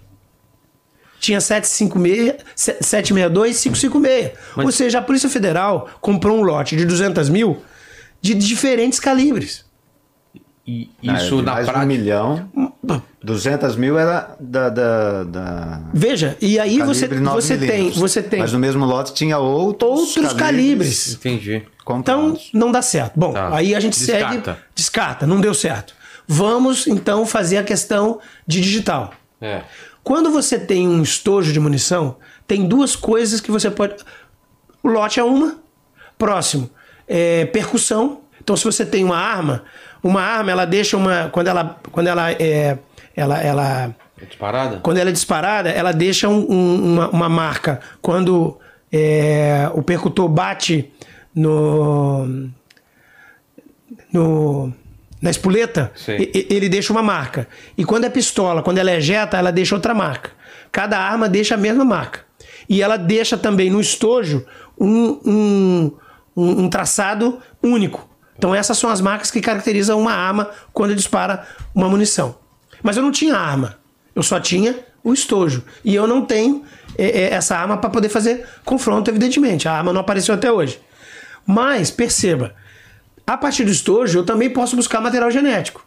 Sim. Porque quando eu municio a arma, eu passo o meu material genético é, através de suor é, é, e, outras, e outras partículas orgânicas para dentro do carregador da arma.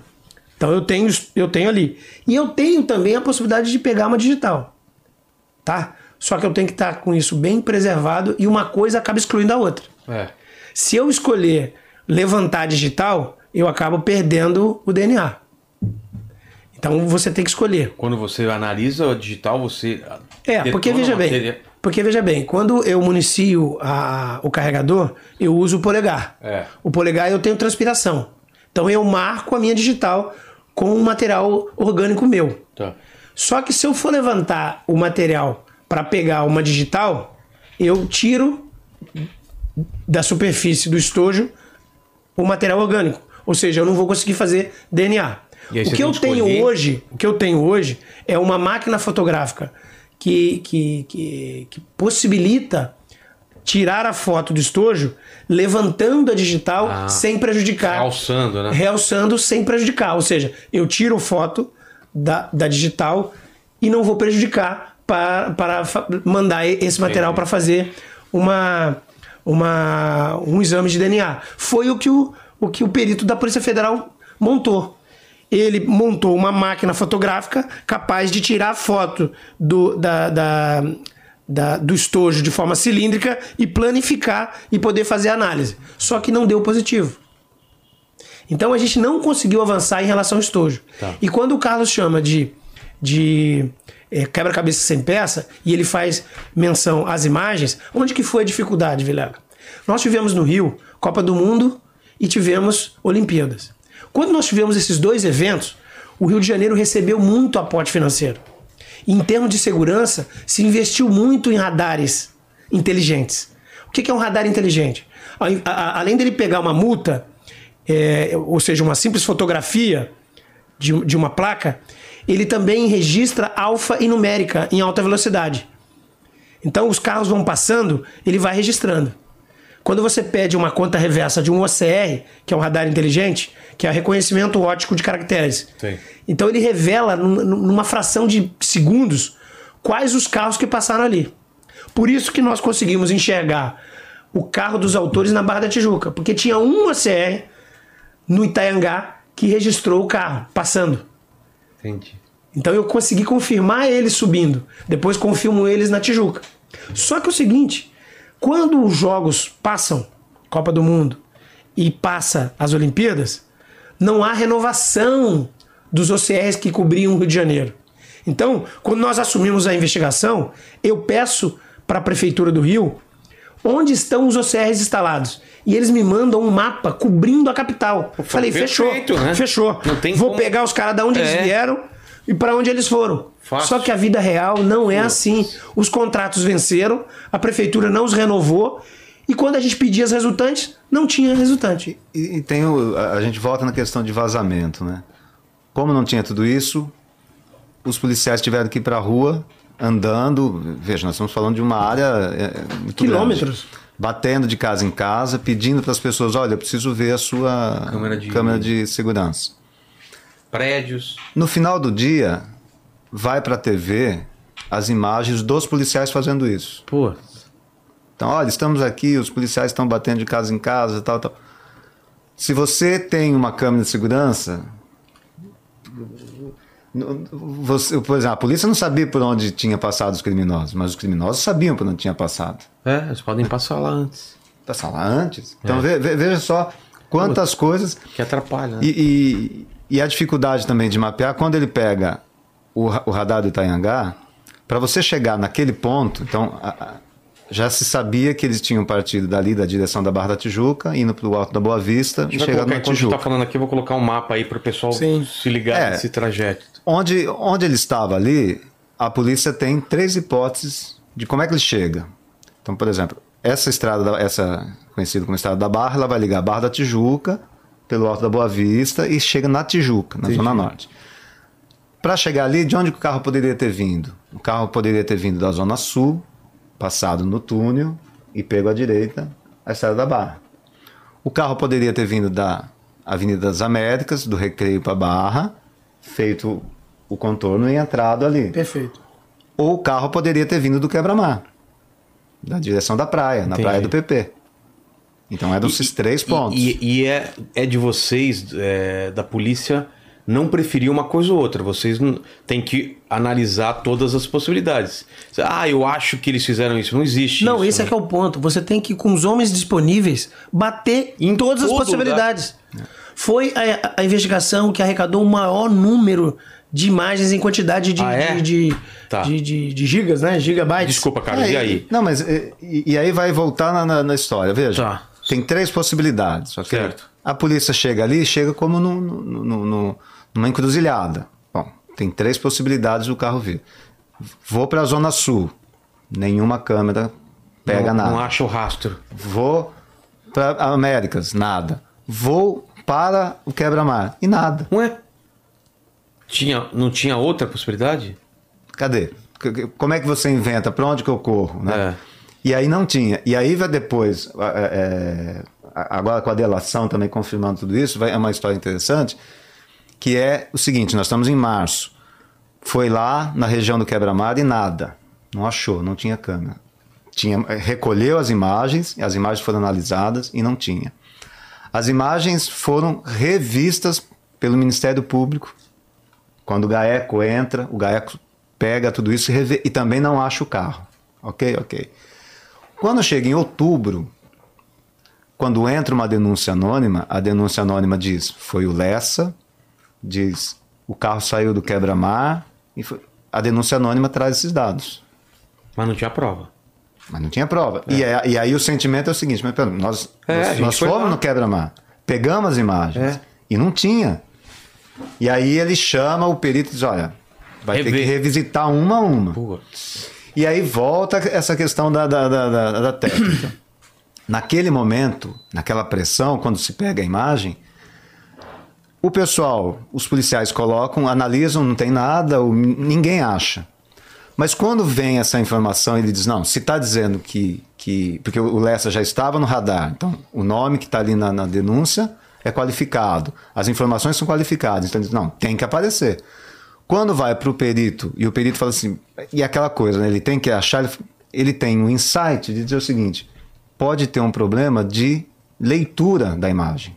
Como assim? Porque a imagem acaba picotando. As Sim, imagens sim. de. Elas não são muito É, nítidas. economizar espaço, os caras fazem no E aí, menos ele, quadro por segundo, né? e aí, isso em outubro, o técnico, o perito, então, tem essa, essa capacidade de dizer, não, eu vou tentar com outro tipo de código. Ou seja, vou, ele faz a alteração, a imagem melhora. Quando a imagem melhora, eles pegam o carro saindo do Aparece. quebra-mar. Ou seja, nas picotadas que a imagem dava, acabou passando o carro. Quando ele coloca o codec adequado, né, que é o, o- player. o que faz o compactador do, do, do- do documento, do, do arquivo, aparece o carro. Porra. Só que isso em outubro. Outubro. Se em março, quando tivesse lá, tivesse conseguido essa imagem, a dinâmica teria sido outra. Claro. Por quê? Porque eles achariam uma nova peça. Então, Itanhangá, agora achamos uma nova peça, porque a imagem foi na Sargento Faria, que é o acesso para a Estrada da Barra. Então, bom, agora temos mais uma peça. Voltamos e vamos voltando. Exato. Então, a investigação vai sendo feita dessa maneira, com a realidade que existe. E eu acho que uma coisa importante, e, e- e- essa delação, quando vem confirmar, é que, apesar de tudo, apesar de todas essas dificuldades, a equipe do delegado Geniton encontrou quem matou. Quer dizer, é, é isso uma coisa que às vezes é, é, eu vejo muitos comentários, é, e sobretudo agora, não, porque a Polícia Federal agora entrou e agora. Viu, o primeiro ano da investigação, a polícia Encontro. encontrou. S- Com todas as dificuldades, com tudo que ela enfrentou, ela conseguiu achar, puxando pista aqui, pista ali. E eu acho uma coisa interessante para contar: a telemática. Esse caso foi resolvido pela telemática, que é esse conjunto de coisas que ficam na informática, com internet. É isso Ah, é? né? Porque vai, vai descobrir esses dados todos estão na nuvem, estão é, armazenados, tem registros de internet, no Google, etc. Então, é um caso que, apesar de tudo isso, a polícia foi conseguindo, pegando aqui e ali, e conseguiu identificar quem estava no carro, qual foi a dinâmica, de onde saiu. Eu digo que tem um, um- até depois de tudo isso eu fui rever algumas coisas que a gente escreveu. É, tem um momento que ele conclui a, a, a, a, convicção, ele forma a convicção, né, como os delegados falam, forma a convicção, que ele faz um resumo dizendo, olha, aconteceu o seguinte, eles saíram do quebra-mar, foram para o Alto da Boa Vista, chegaram na pelo, pela Tijuca, seguiram ao centro, estacionaram na Rua dos Inválidos, ficaram duas horas, saíram dali, perseguiram o carro, fizeram emparelhar o carro, atiraram e saíram pela Joaquim, eh, pela Joaquim Palhares, pelo Sul América, Pelo que era o centro de convenções. E que a polícia já tinha essa perspectiva de que por ali ele poderia pegar Francisco Bicalho, pegar a Avenida Brasil lá na frente, linha amarela e voltar para Barra. Que foi o que fizeram. Eles fazem esse trajeto e voltam. Então, eles saem da Barra, vêm pelo Alto da Boa Vista. Eles dão uma volta e volta pra barra. Porque, veja, eles saem da Barra. Vão para aí, eles vão pelo Alto da Boa Vista, que é um caminho que não é o caminho mais rápido. Não é o comum. Não é o comum. seria o, o esperado. É, é um caminho que é sinuoso, passa Sim. naquela região. Mas para voltar, na hora da fuga, ele precisa do, da linha expressa. Claro. Então eles pegam dali da, da, da Joaquim Palhares, eles pegam a Francisco Bicalho, a Francisco Bicalho sai na Avenida Brasil, que já é uma via rápida, a Avenida Brasil vai chegar na linha amarela, e a linha amarela eles vão seguir até a Barra de novo. Entendi. Pela delação, Eles vão pro Meia. eles vêm pela linha amarela, entram, Entram no, no Meia, Meia. pega o táxi, volta para a linha amarela e vão de volta para Barra. Lá eles pegam o carro do Lessa, que está estacionado, e vão Sim. para o Olegário Maciel, que é vai no bar onde eles vão assistir o jogo. Sim. Não é isso? Então, essa dinâmica toda que a delação traz, a polícia, com todas essas dificuldades, ela foi juntando as peças Então, o que era um quebra-cabeça Sem peças. no início, quando chega no final do, de 2018, eles têm um quadro dizendo, olha, e o delegado diz, estou convicto que é aqui. É, porque assim, nós acabamos usando técnicas aí que nós já dominávamos, nós já conhecíamos e algumas inovações. Se a gente pu- puder buscar um caso para fazer um paralelo, como eu, como eu mencionei no início da nossa conversa, seria o caso da- da- do assassinato da juíza Patrícia Cioli em 2011. Por quê? Porque a juíza Patrícia Cioli, ela estava no trabalho, é, final, final, final do dia, início da noite, e os autores estavam em frente ao fórum. O crime não seria executado daquela forma como foi cometido. Eles tinham um planejamento maior. Eles tinham pensado uma dinâmica de crime diferente. Mas teve um gatilho. Enquanto eles estavam em frente do fórum, eles receberam informação por telefone, em frente do fórum, quando estavam dentro do carro, que naquela noite ela ia decretar a prisão deles. Eram policiais que operavam no 7 Batalhão em Niterói, São Gonçalo, e, e que ela, é, é, e que ela fechou uma investigação de uh, autos de resistência que não eram autos de resistência, eram execuções. Eles cometiam execuções. E ela decretou a prisão. Quando eles souberam no telefone que, é, falando com a advogada, que tinha passado na sala dela e ela tinha dito que eles seriam presos, ali ocorreu, Vilela, o, o gatilho. Tem que ser hoje.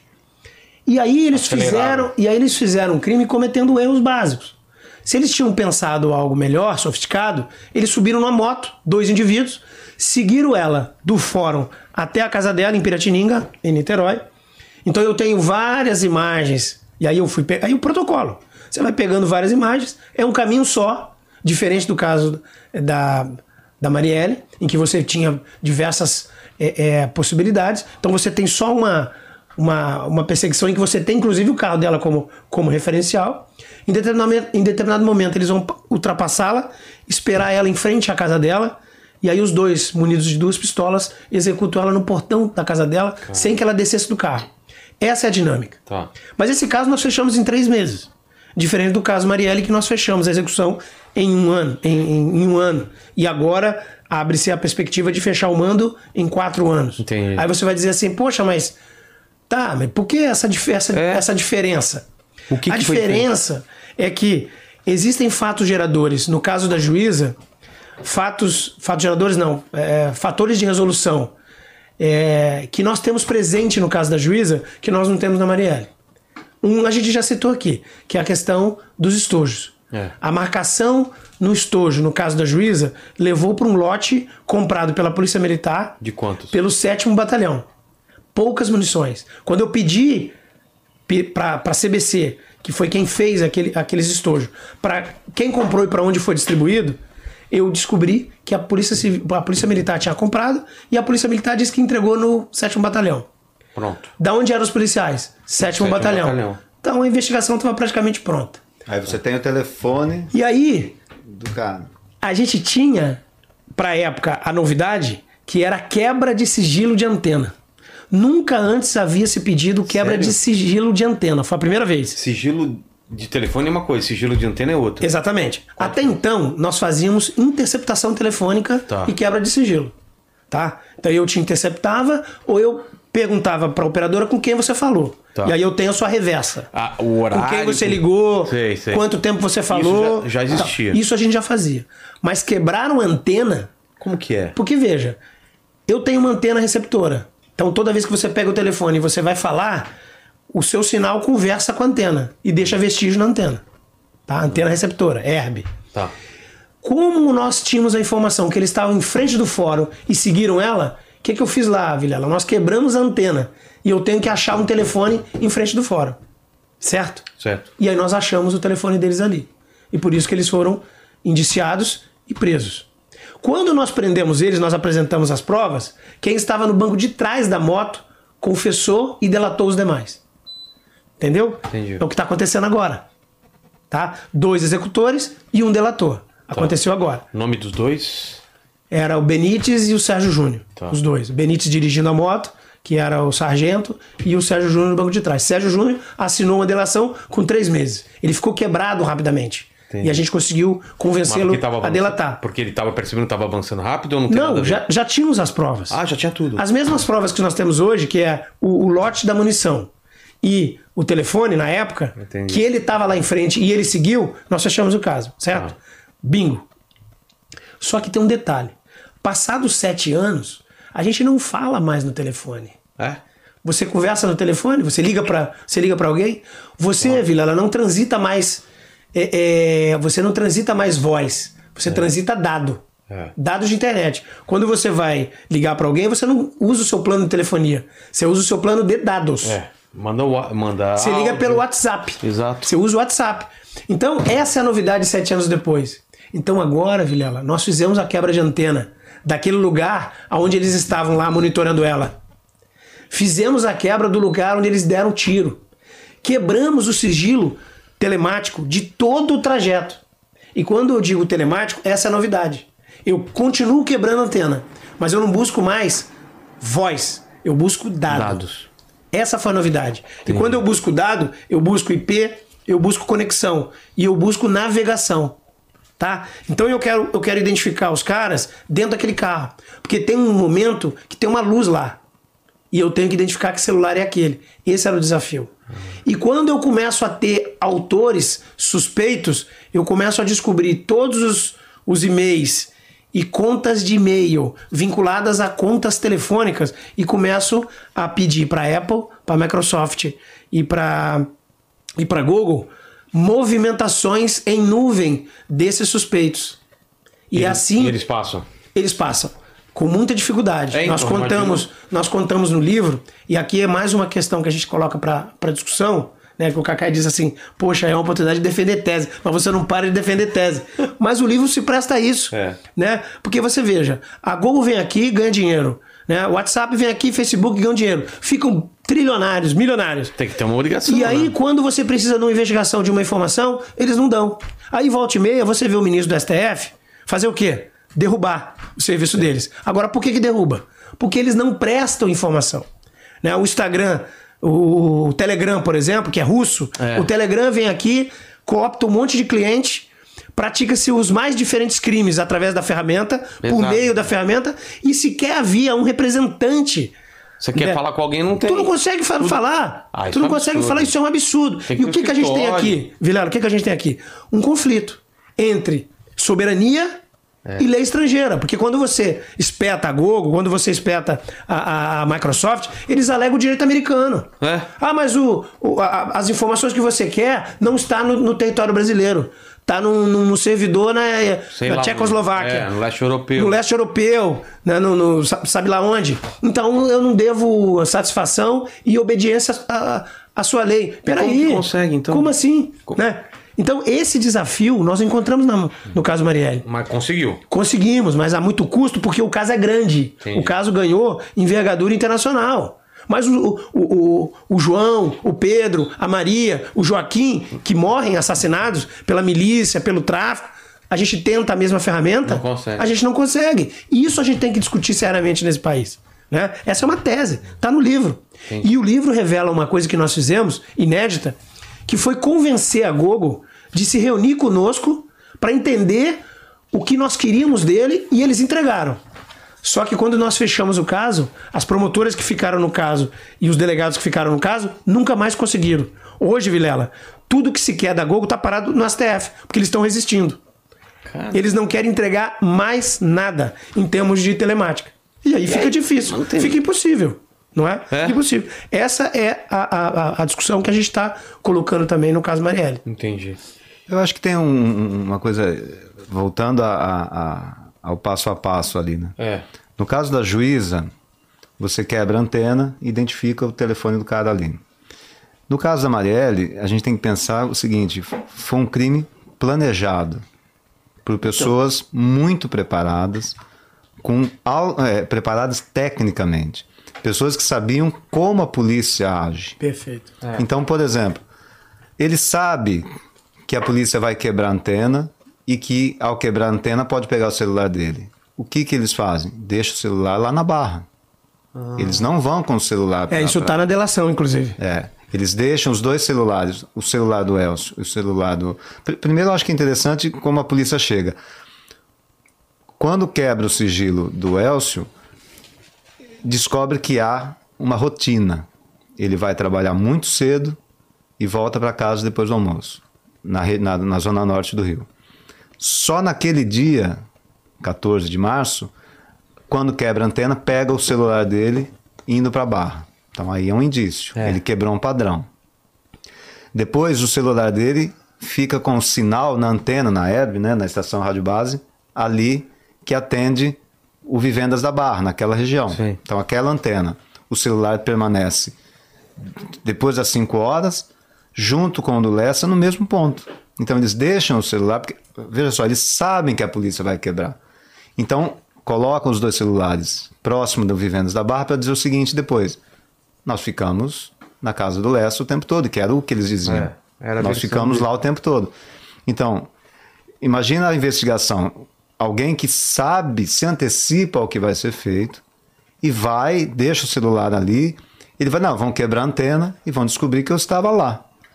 E depois, só bem mais tarde, depois das 10 da noite, que esse celular sai do ponto que estava e vai pegar uma outra antena, que é a antena da, da Oligado Maciel. Então, se você fosse só por isso, não dá para dizer que eles estavam não dentro coloca, do carro. Não colocaria eles no, no local do crime. Não colocaria no local, no local do crime. Perfeito. E, e, e essa... Então os caras não eram burros. Jamais. Não, foi, foi pensado, né? É. Depois, quando a investigação avança, vai vendo os detalhes, como foram pensados. Inclusive equipamentos dentro do veículo que tirava... Porque o que se sabe agora com a delação, se supõe que os celulares é, digamos, pessoais ficaram ali. E eles usaram um celular Esses... só para o crime. Sim. Que é a luz que aparece no carro. E esse celular só para o crime, geralmente é, eles usam o ponto a ponto, que se fala, né? Um só fala com o outro. Tá. E aí você tem dificuldade de pegar os contatos. Então, a, a, a, além disso, nos meses, nas semanas que antecedem o crime, há pesquisa, por exemplo, sobre um equipamento que é colocado dentro do carro que quebra sinal de telefone, que impede que você identifique ah, é? um sinal. Tem a espionagem, é. a contra-espionagem, né? É. Você põe um equipamento, você pode pôr numa sala, em qualquer lugar, um equipamento que quebra o sinal. Entendi. Então, vai sendo. É, é um crime que vai sendo pensado se antecipando ao próprio protocolo da polícia. Total. Os né? caras já sabem. Já sabem como deve ser feito. É. E, e, essa evolução, acho, do caso da Patrícia para o caso da Marielle, é justamente, como eu disse, a questão da telemática. Desses registros que ficam, todos os nossos registros que ficam no mundo da internet, que, que estão. É. que não, não se apagam. Né? Não se apagam. E isso permitiu que, se, que fosse se chegando, inclusive nas pesquisas que ele fez, etc., até construir. Né? É, é nós, nós estamos diante de um, de, um, de um perfil, que é o Rony Lessa, de alguém muito preparado para cometer um crime e não deixar rastro. É. Quando eu dei voz de prisão para ele, no dia da prisão, é, foi bem cedo, bem, bem, bem, de manhã, e ele estava efetivamente com informação privilegiada, estava fugindo. É, eu, eu me recordo que ele estava com três aparelhos telefônicos, Vilela. Três celulares. Três celulares. Três celulares. Perceba, os três aparelhos se apresentavam da seguinte forma: os três no modo avião, ou seja, dificulta você rastrear no modo avião.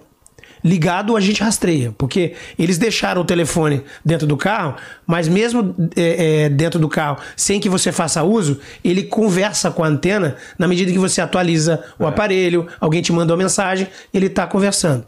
Mas no modo avião, não. Além de modo avião, os três, eu percebia que os três aparelhos tinham as câmeras frontais e traseiras tapadas com fita adesiva colorida. Então é esse nível de criminoso que nós estamos falando. É, é esse nível. Os caras é, sabem o que estão fazendo. Sabe. Então ele conhecia os protocolos de investigação. Ele só não contava que a gente ia avançar para fazer é, é, investigação nas nuvens, na, nas navegações que eles fazem é, quando estão relaxados. Crime complexo, a gente, a gente costuma resolver ou no pré-crime ou no pós-crime. Porque a execução, eles cuidam de todos os detalhes e eles não vacilam. Né? Mas, mas dá mais pro, problema no pré ou no pós-crime? Ambos. Ah, é? Ambos é quando eles, eles, eles relaxam. Ou ele vai relaxar no pré ou no pós. Entendi. Né? A execução ele pensa nos mínimos detalhes. Faz né? aquela toda a projeção. Faz todo aquele. toma aquele, aquele cuidado. E aí, Geniton? Vilela, é, é, tem mais um ponto que eu queria contar para vocês, que é algo que é, me marcou demais. É, era uma investigação, desde o início, que a gente sabia que seria complexa mesmo, de uma repercussão internacional. É, e tem um protocolo que nos diz muito numa investigação de homicídio, que é partir não só dos vestígios, mas partir também do perfil psico- psicossocial da vítima muitas vezes, em vezes, que o vestígio não é suficiente para que você chegue na autoria. Mas nesse mesmo caso, você pode partir do perfil psico- psicossocial da vítima e o perfil dela vítima? e o perfil dela indicar é, é, a autoria e a motivação. No caso da Marielle. É, no caso da Marielle, como os vestígios não estavam levando a gente a lugar nenhum, né? A gente falou aqui já sobre quebra-cabeça sem peças, né? Essa era a nossa. Um monte de beco sem é, saída. Um monte de beco sem saú- saída. A nossa perspectiva é- é- era muito insólita, né? É, a gente tinha a expectativa de que através da oitiva dos familiares, a oitiva dos, das pessoas próximas dela, é, a partir dos, dos assessores, dos colegas de partido, nós poderíamos ter alguma luz né, de, de- de tentar entender o porquê desse crime e de onde poderia ter vindo. Né? É, é, é, averiguamos muito também a atividade parlamentar para ver se teria vindo daí também. Mas o que mais me marcou foi o seguinte: eu estava na minha sala e lá pelas tantas, uh, um dos meus policiais que trabalham na, na análise eletrônica entra na minha sala dizendo: Doutor, doutor, nós acabamos de achar uma coisa interessantíssima no telefone da Marielle. Né? Que, é, que é, sobretudo, onde a gente vai vasculhar o perfil psicossocial. Claro, né? tem alguma Quem são os lá. contatos, com quem ela fala, fotografias, WhatsApp, enfim, os aplicativos que ela usava. E ele veio me contar que a Marielle tinha no telefone dela instalado um, um- um aplicativo que registrava e havia o registro de um ano de ligação que ela fazia ou que ela recebia. E eu falei, meu Deus, então a gente vai conseguir conhecer a Marielle muito antes do crime, ou seja, Claro. um antes do crime, e aí ventilamos ali um- uma, uma expectativa muito grande de que ela própria nos dissesse É. o porquê daquele crime. E assim foi feito, Vilela. Nós conhecemos a Marielle profundamente em um ano de vida. E esse um ano de vida, ouvindo ligações feitas e ligações recebidas, nós não descobrimos, ela não nos disse o porquê daquele crime. Nenhum indício. Nenhum indício. Ela, tô Nenhum desconfiado de indício. tal coisa, estão me ameaçando. No primeiro momento, nós chegamos a imaginar que alguém tivesse supostamente instalado esse, esse aplicativo é, no telefone dela, mas não. Na verdade, se assim o fosse, estaria escondido. Né? Não, estava na, na, na, na, na página inicial. Entendi. Né? Na, na, na- Como é que chama tecnicamente? Estava na home dela. Quer dizer, se fosse alguém que tivesse dissimulado, Ia estaria escondido. claro. E aí nós acabamos ouvindo outros parlamentares e acabamos descobrindo que outros também têm esse hábito de instalar uma aplicação que, proteger, que registra. talvez, né? E, e foi uma grande oportunidade de, para além das oitivas que nós fizemos dos familiares, dos assessores, como eu disse, é, que puderam trazer um desenho sobre essa mulher. E, e o que vocês É, conheceram é, é, mais dela? Sobre essa mulher, o aplicativo também nos auxiliou nisso, né? É. Percebeu quanto era, quando, é- quanto ela era afetiva com a filha, quanto ela é, amava os pais, a relação que ela tinha de muito carinho com os assessores e, sobretudo, a, a forma aguerrida com que ela tocava o mandato, né? Concorda, Carlos? Totalmente. Eu acho que a- a- a- o, o crime, por si só, é um crime bárbaro, um crime brutal e, e- e que tinha que ser esclarecido e tal. E a vítima, a Marielle, ela é, a gente até coloca no livro, ela era apaixonante. Como ser humano, como, como uma pessoa que realmente tinha valores, uma pessoa que tinha uma história de vida é, de superação, de, de, de construção de uma personalidade muito forte, ela era muito é, preparada nisso Determinada. determinada, tinha valores muito claros, o mandato dela tinha um, um, um perfil que não é muito comum, que é um perfil muito claro. é, a- as pautas que ela defendia, a- os projetos que ela tinha. Então, assim, era uma pessoa diferenciada. Eu acho que, que a gente perdeu muito é, com a morte da Marielle. Porque realmente ela, ela era uma pessoa é, apaixonante, politicamente muito engajada, com convicções muito claras. E a investigação, quando vai. O, o, o Genitão disse a questão da psicossocial, né? Você vai tentar achar isso uma ameaça, uma desavença, né? É. E, e, a investigação passa a vasculhar e não acha. Não acha nenhuma ameaça, nenhuma desavença. E aí parte para uma outra coisa que eu acho que é importante, e, isso há muitas especulações, sobre em que. Será que a atuação política dela, de alguma maneira, poderia ter provocado né, uma retaliação? Como é, ela mexeu em algum é, Onde é que. E a investigação acaba tendo que levantar isso. Então vai descobrir, por exemplo, que ela tinha, em 2017, no final de 2017, ela tinha apresentado um projeto de lei eh, que facilitaria a regulamentação de áreas de moradia, por exemplo, em favela, Sim. em ocupações ilegais. E de uma certa maneira, esse projeto criaria condições para que as pessoas pudessem ter o título é. da, da, da propriedade. Ou seja, quando você dá o título para a pessoa e ela é dona, você diminui a influência que as organizações criminosas têm naquela localidade. Claro, claro. Né? Então, por exemplo, no caso da, da, dos grupos criminosos que trabalham, que, que atuam né, com a questão de grilagem de terras, que construções irregulares, tem uma série de coisas que acontecem. E que um projeto como esse afeta. Depois você vai ter comunidades, sobretudo na Zona Oeste, que estão passando por um momento de reivindicação desses direitos, inclusive com a Defensoria Pública, com vários órgãos e com o mandato da Marielle, com a pastoral ligada à igreja, e que há uma onda, quando a Marielle é morta, de 88 comunidades ali é, de uma parte da Zona Oeste, 26 delas estavam engajadas no movimento de regularização Entendi. da propriedade. Quer dizer, olha o impacto Cara. que isso traz. E o mandato dela era um mandato que dava é, espaço para isso. Quer dizer, é, é, para essa discussão. Né? Para essa discussão, para é, ela que, quando esse pessoal nas comunidades começam a discutir a regularização, as assessoras dela que estão lá, quando vai ter uma reunião né, na defensoria, é, é o grupo dela que está ali. Então, há uma movimentação política e aí a investigação diz, olha, aqui pode ter um, um ponto. Então acho que o perfil da Marielle nos coloca vários desafios, sobretudo a reflexão do seguinte: então, quem quer realmente o bem-estar coletivo tem que morrer? É. Quer dizer, é, é isso que nós não podemos admitir. É, quem não joga o jogo morre. É. Cara, é, é, é a falência do Estado, né? Por isso que é um crime que é, é, foi colocado muito bem, é um atentado à própria democracia exato, no Brasil. Exato. Né?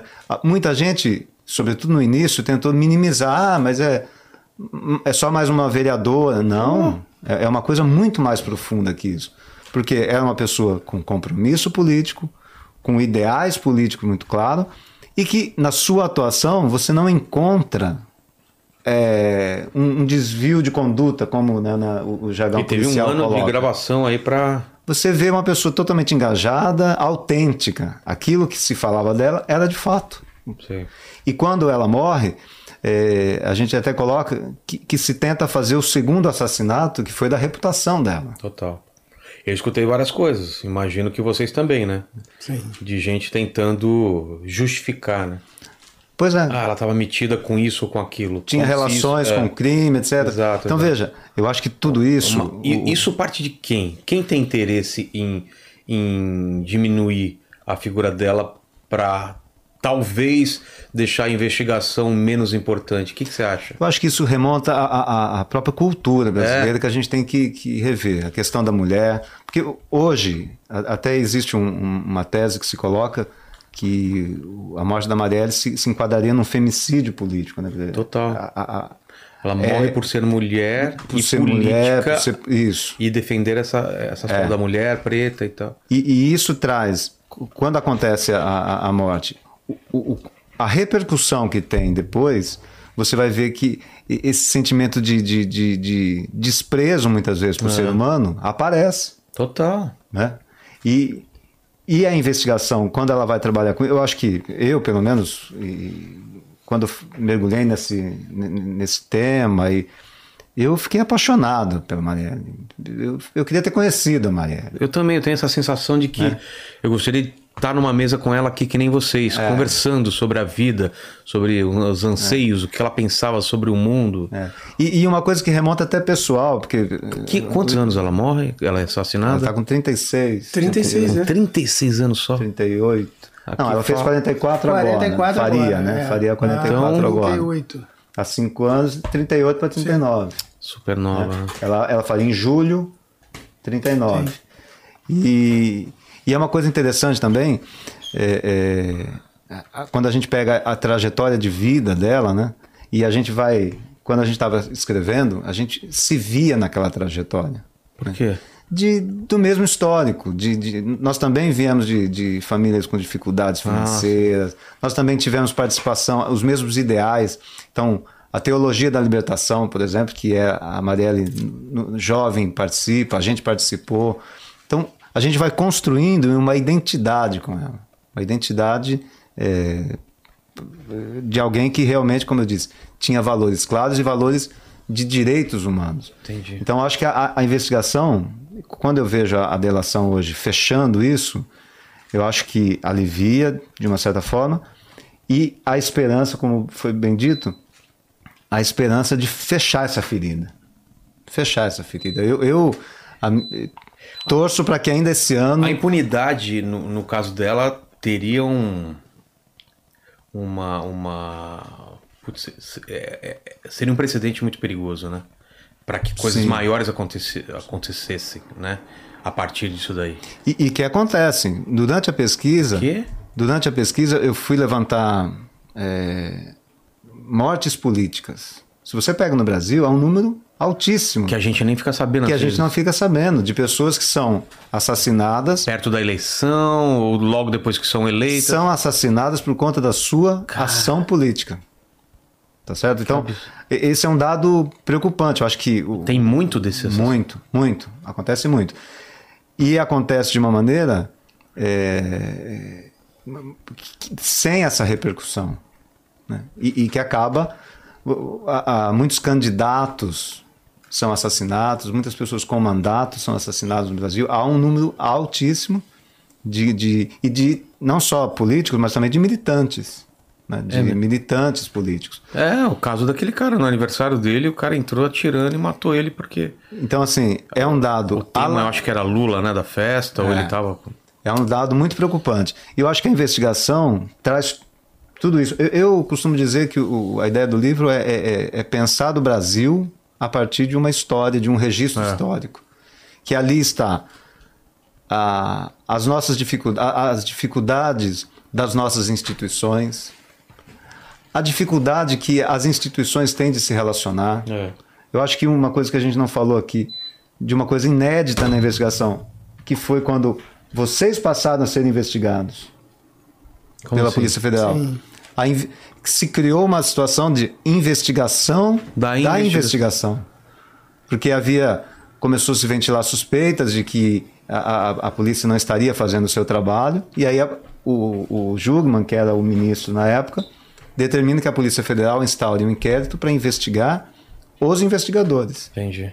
E aí também é uma coisa que trouxe um atestado para você, né? Porque vocês tiveram também a vida revirada e também não encontrou, quer dizer, não, assim como na Marielle não tinha nada. Então, eu acho que tudo isso traz é, uma reflexão sobre o Brasil, sobre os nossos valores, sobre onde a gente quer chegar. Porque isso é inadmissível, não é simples. Não é para diminuir a importância disso. É, eu acho que essa, essa reflexão entra Qualquer no. pessoa entra... que tente diminuir é. tem alguma outra intenção. Né? É, eu acho que essa reflexão que o Carlos coloca nos remete mais uma vez a pensar o caso Marielle de forma mais aberta. É. Você veja que em 2018 o Brasil estava absolutamente polarizado. Mas. Como está até hoje. Né? Como está até hoje. Mas é, ali eu, eu, eu me recordo. Eu, eu, me recordo que eu tinha uma missão ali, eu trouxe isso para mim, eu conversava muito com, com o Marquinho, que trabalha direto, di- diretamente comigo ali, pensando a, a questão estratégica da investigação, eu dizia, Marquinho, a, a, a dificuldade nossa hoje é a gente não deixar que esses influxos polarizados, direita, esquerda, que tá lá fora, É. venham para dentro da investigação. Porque seria péssimo se nós permitíssemos. Então, o tempo inteiro, a gente tinha que ficar alertando os policiais. Os policiais saem do seio da sociedade. Claro. Eles também têm é, é, as suas opções políticas. Mas o caso Marielle tinha que ser tocado fora de, de todo esse espectro. Né? Não tinha que pensar assim, em direita, em esquerda, em A ou B. Era o caso em si. Né? É, a gente estava ali percebendo que o Brasil não estava bem. Né? Nós- o Brasil estava doente, permanece doente. Você via ali uma, uma, uma eleição em curso em que o- a única coisa que, não, que não se discutia era programa, É. era projeto, Todo o resto. era cor, É. né? Era ideologia e cor. Né? No programa, o menos que se fez. E, e- e nessa coisa de, de quase agir como torcida, a gente viu, a, por exemplo, a Marielle é, é, ser assassinada novamente na sua reputação mesmo. Além de fisicamente ter sido assassinada, houve todo um movimento por parte de um espectro político de esquecer que é uma mulher assassinada, né? de esquecer que é uma mulher que merecia o seu, o seu espaço num país democrático, seu espaço de fala, é, é, ela não podia ocupar. Ela não podia ocupar. Mesmo morta, ainda assim os ataques vieram. É. E ataques muito virulentos, muito violentos. E boa medida, em boa medida, fake news. Que foi é, é, algo que a gente registrou por demais nessa polarização, né? não se discutia. não se Vocês discutia. chegaram a ouvir falar sobre ela ou sobre o caso de absurdo, assim? Agora, eles chegaram a dizer que ela, que ela se relacionava com traficantes do Rio de Janeiro. Isso não tinha prova nenhuma. Nenhum nenhuma, que ela tinha ligação com o Comando Vermelho, por exemplo. Não, não, não, não, não, não havia nenhuma evidência nesse sentido. Pessoas que foram a, a, a mídia social sustentar isso. E é muito difícil fazer a defesa, né? É muito difícil. Então, e, e isso conversa com os profissionais que estão dentro da unidade. E eu, e eu tinha que tentar, de alguma forma, gerindo o caso, não permitir que isso adentrasse a delegacia. E acho que a gente conseguiu. Acho que a gente conseguiu. Mas essa é uma reflexão que tem que ser feita. E é importante fazer lembrança do trabalho parlamentar dela, porque o Carlos está certo. Fica um vazio, fica um buraco. Porque na democracia a gente tem que saber conviver e saber trilhar com olhares diferentes, com pautas de setores sociais diferentes, do mesmo país, da mesma realidade social, não é? E, e- e nós percebíamos ali lidando com os assessores, ouvindo as ligações que ela fazia, que ela recebia, que ela era uma política em construção de muito gabarito de muito gabarito. Ela, ela, ela já estava pronta para um cargo federal. Tanto que ah, a gente percebeu que era desejo dela con- con- concorrer naquele ano ao Senado Federal. Era um desejo íntimo dela. Mas o pessoal na época tinha um outro candidato, acabou lançando um outro candidato, sobraria para ela a candidatura de vice-governadora pelo estado. Olha o tamanho dessa garota. Primeiro mandato de vereadora, quinta mais votada. Então ela tinha um futuro pela frente É. auspicioso. E ela tinha um, um- e, e esse local, né, o lugar de fala. É, então, o, o- em fevereiro se decreta a intervenção federal. Os militares assumem o, o- o comando da segurança pública. A Marielle, onde, onde que ela está nesse contexto? Ela está presidindo uma comissão criada na Câmara para fiscalizar a intervenção. E, e isso no início suscita então, até a possibilidade de uma linha investigativa. Né? Porque a intervenção vem com todo o aparato, há muita gente que aproveita esse, esse momento politicamente e ela se coloca com muita clareza, unindo a sociedade para dizer o seguinte: pera, pera lá, não é assim que as coisas se resolvem. Nós precisamos ter limites, inclusive, na intervenção. E aí se cria uma comissão especial na Câmara e ela preside. Então, no momento que ela é assassinada, existe uma intervenção que nunca aconteceu e existe uma comissão que ela é, Iria investigar. que ela para investigar, para acompanhar. Por quê? Porque durante outros momentos existiram excessos das Forças Armadas, é o que ela dizia. Então, ela estava ali para tentar conter isso. Então, todo esse contexto acho que traz essa, essa, é, a, o impacto, né? O impacto que isso dá. E não, não à toa a repercussão mundial que isso teve. É. Né? Então a gente tem o Elcio, que confessa, e o, e o outro envolvido, em que pé que tá? Ele tem ainda uma carta na manga para ter uma, uma delação? Como que é? Então, a gente conversou aqui muita coisa, né, é. Conversamos vamos, muita coisa vamos aqui. tentar agora. Mas eu acho que o que ficou para quem está nos, nos vendo, nos assistindo, é que foi um crime complexo. É. Um crime de grande repercussão, em que na sua execução né, é, não tinham amadores. Né? Nós estamos falando de profissionais que pensaram em todos os detalhes para cometer esse crime, deixar os mínimos é, é vestígios. vestígios possíveis para que se fizesse uma apuração. E, então, lá no começo da nossa entrevista, você falou como é que a gente começa esse caso. É. A gente começa dos vestígios. É a partir dos vestígios que a gente começa. É, então eu entrei na investigação de segmento para observar o que, foi, o, o, que foi arrecadado e dali para frente a gente caminhar até o esclarecimento do crime. Ocorre que todo, todos que estão assistindo já perceberam, os vestígios não levar a gente à solução do caso. Então, em determinado momento, a gente desistiu dos vestígios. E esse é um, é um, é um dado bem interessante dessa investigação. Quando nós percebemos que, os, que não daria para partir dos vestígios para chegar nos autores, a gente teve uma decisão estratégica na investigação que era partir dos autores para os vestígios. Como é que foi feito isso? Uma execução como essa, tão sofisticada, tão bem pensada, é, ao mesmo, mesmo tempo, tem que partir de alguém mas ao mesmo diferente. Tempo, ao mesmo tempo brutal, né? Brutal, ela, hedionda. Ela, ela, é ao mesmo tempo super bem é, é, é, criada, produzida, mas ela também passa uma mensagem de violência. Não é um tiro na cabeça, num lugar que ela tá é, sozinha. Eles querem também que seja uma coisa para mandar um recado, não é? Todos esses é? elementos que você falou tá. está presente. Todos. Ah. Mas, sobretudo, a frieza e a certeza de que os meios escolhidos são eficazes. Entendi. Né? Você veja que os carros emparelham, ele atira e vai embora. É. Ele não volta para conferir, Exato. porque ele acredita no método. Ele sabe que funciona. E então, é, mas esse desenho, para quem estava na homicídios há tanto tempo, como era o meu caso e da minha equipe, nós já estávamos no nono ano, a gente já sabia que esse desenho de crime ele só encaixa em poucos nichos crimino... É, criminais do Rio de Janeiro. O que, que eu estou tentando dizer com isso? É um crime elaborado que não conversa com o crime passional, por exemplo. Exato. Que não conversa com o tráfico de drogas, por exemplo, que é um pouco mais, mais é, vamos dizer, menos cuidadoso. Entendi. Não conversa com o tráfico de drogas, mas conversa com a contravenção Conversa com a milícia. Ah, é? Conversa com o crime de paga. Conversa com grupos que são contratados para matar. O que, que é um crime de paga?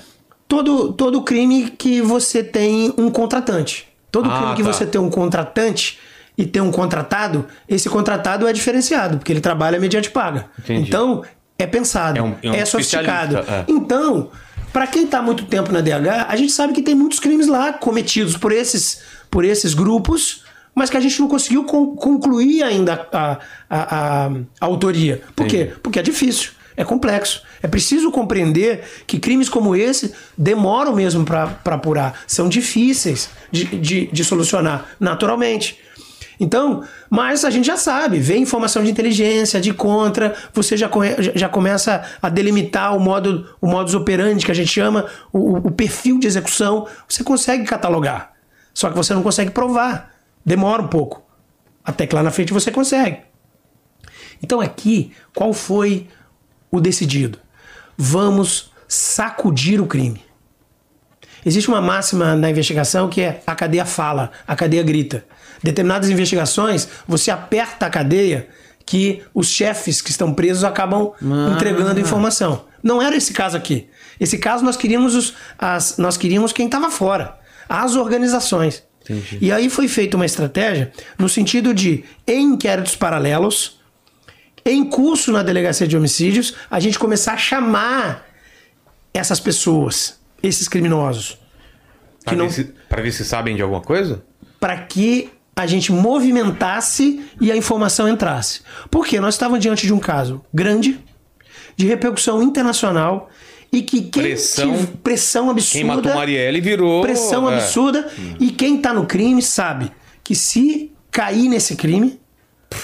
Um abraço. Um abraço.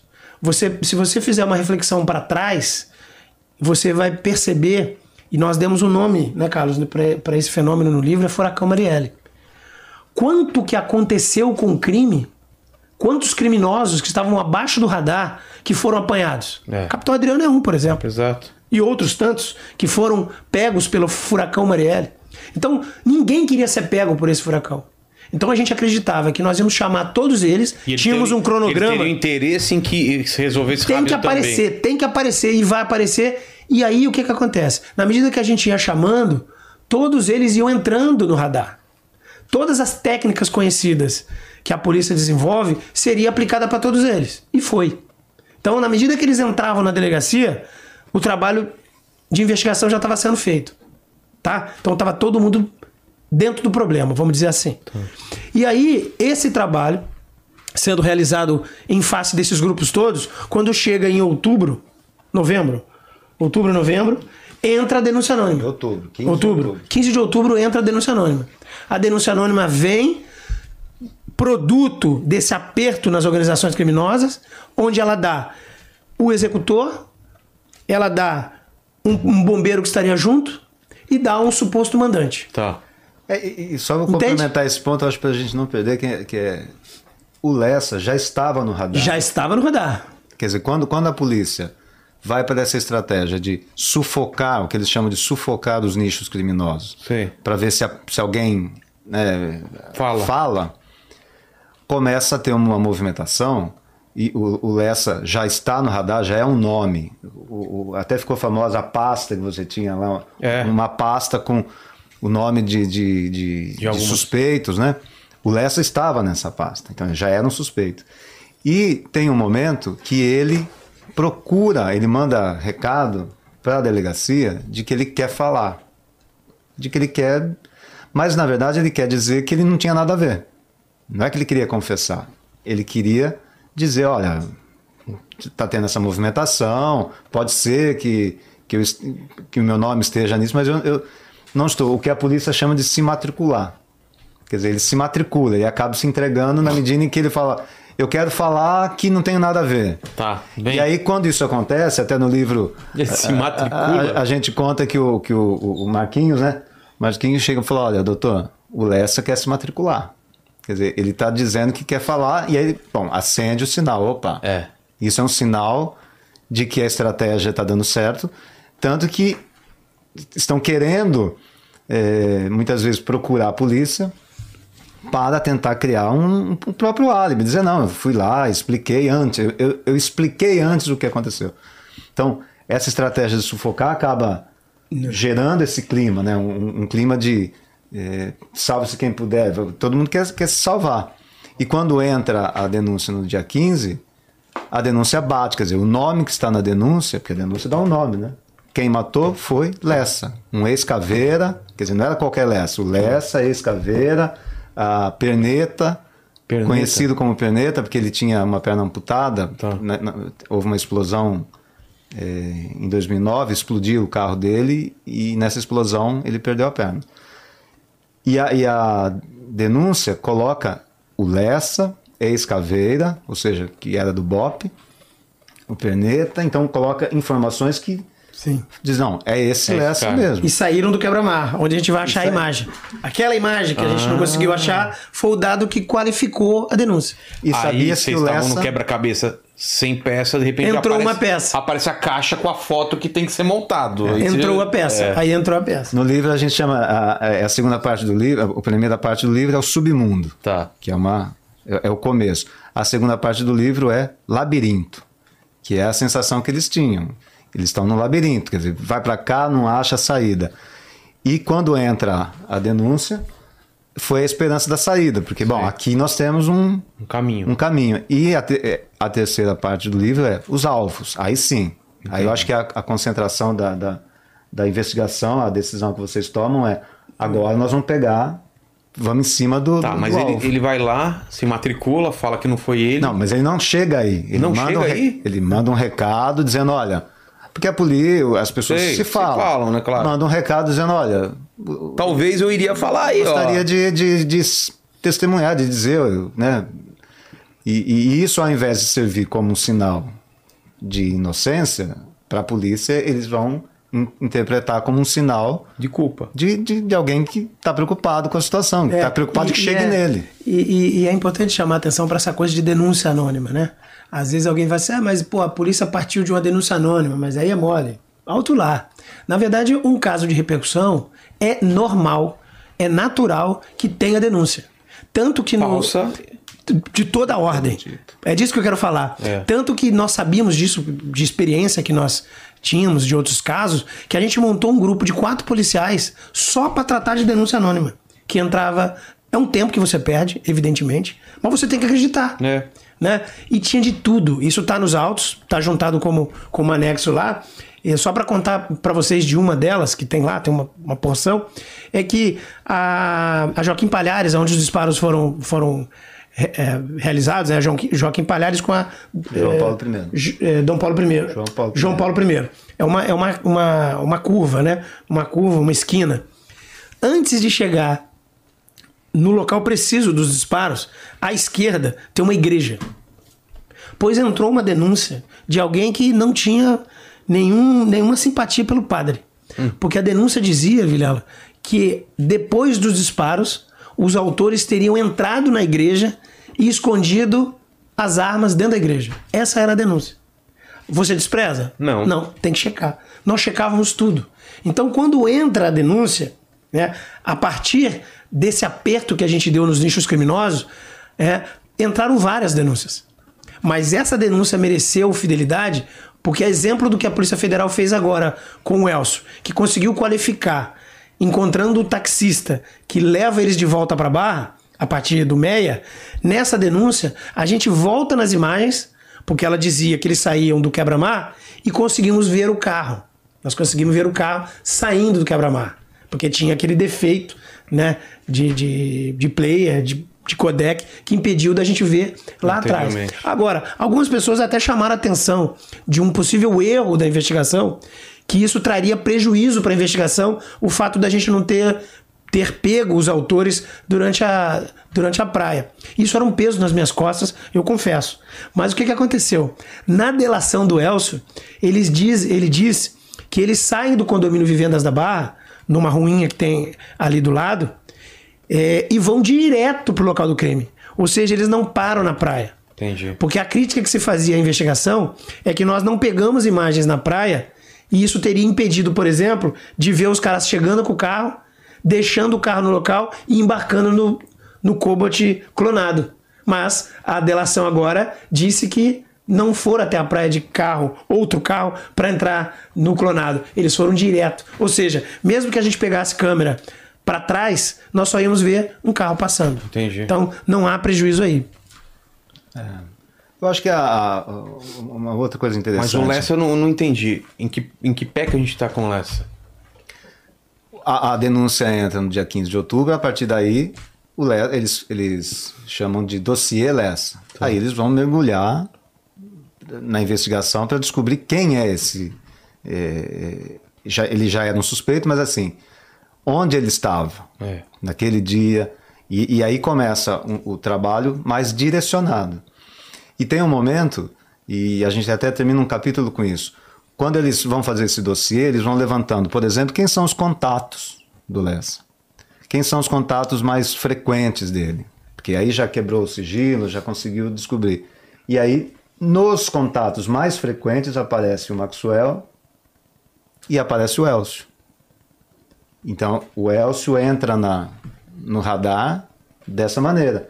Quando primeiro entra o Lessa, a polícia descobre que o Lessa tem contatos frequentes com algumas pessoas. Entre essas pessoas, o Elcio Vieira de Queiroz.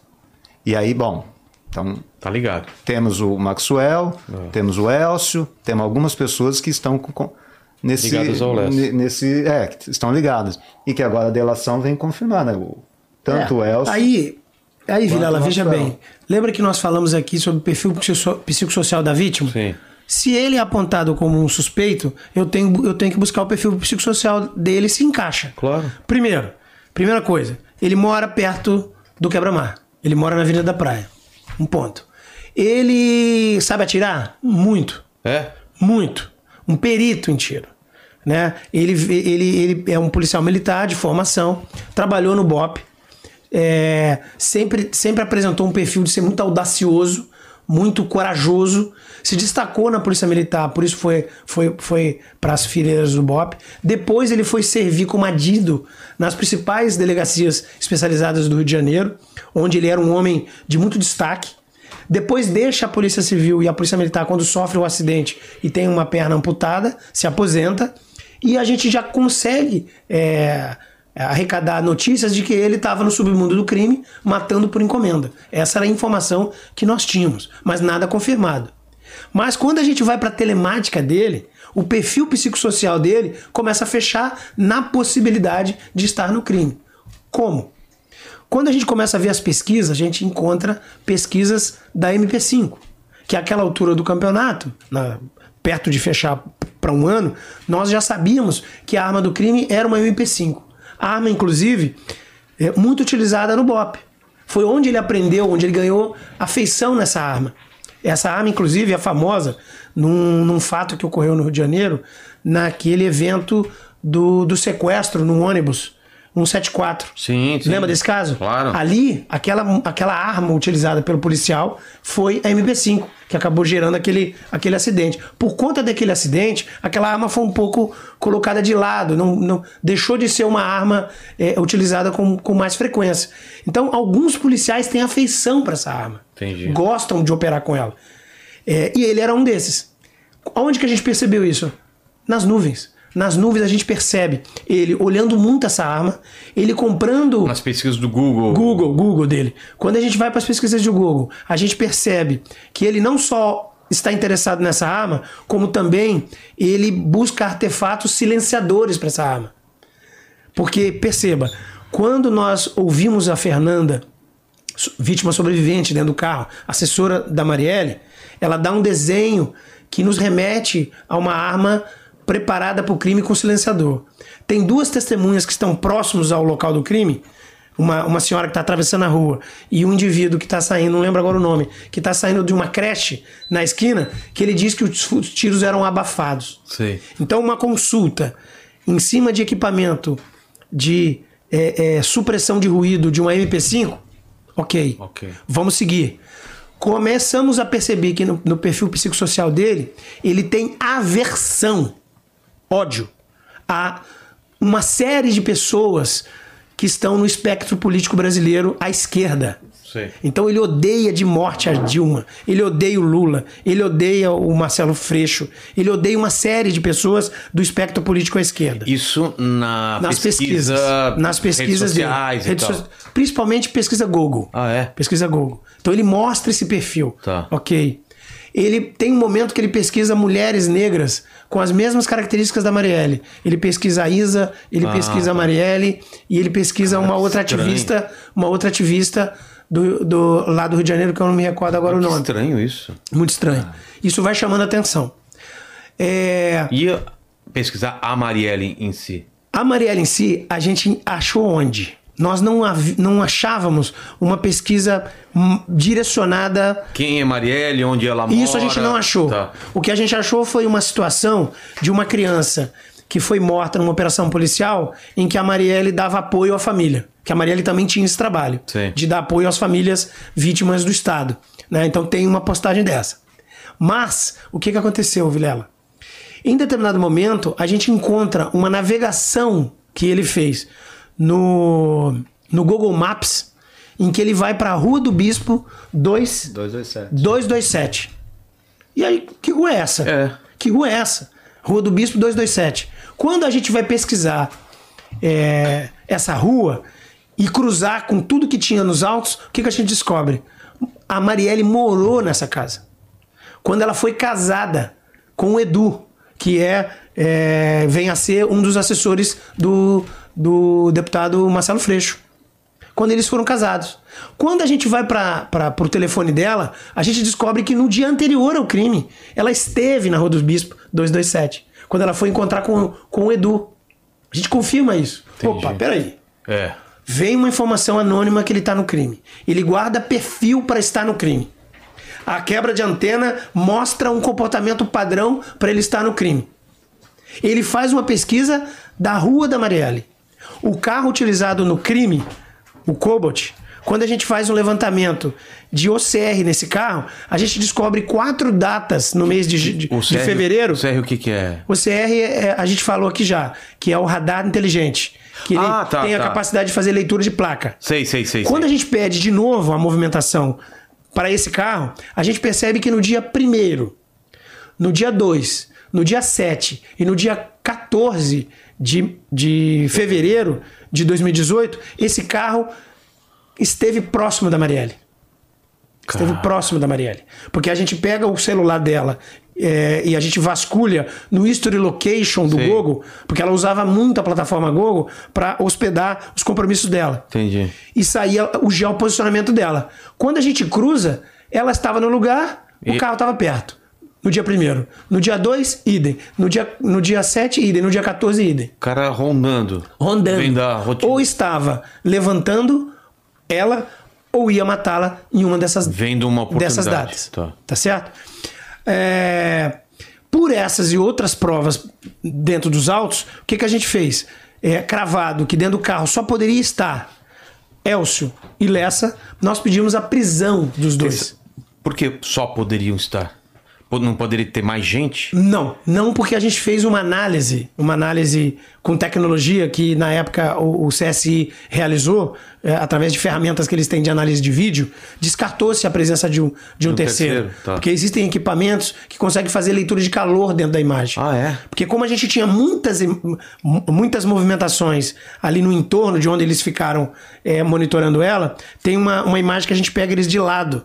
Né? E, e essa imagem de lado consegue perfilar calor dentro do carro. E só tinham duas regiões de, de calor, calor. para o motorista e para o carona. Entendi. Então não tem terceira pessoa.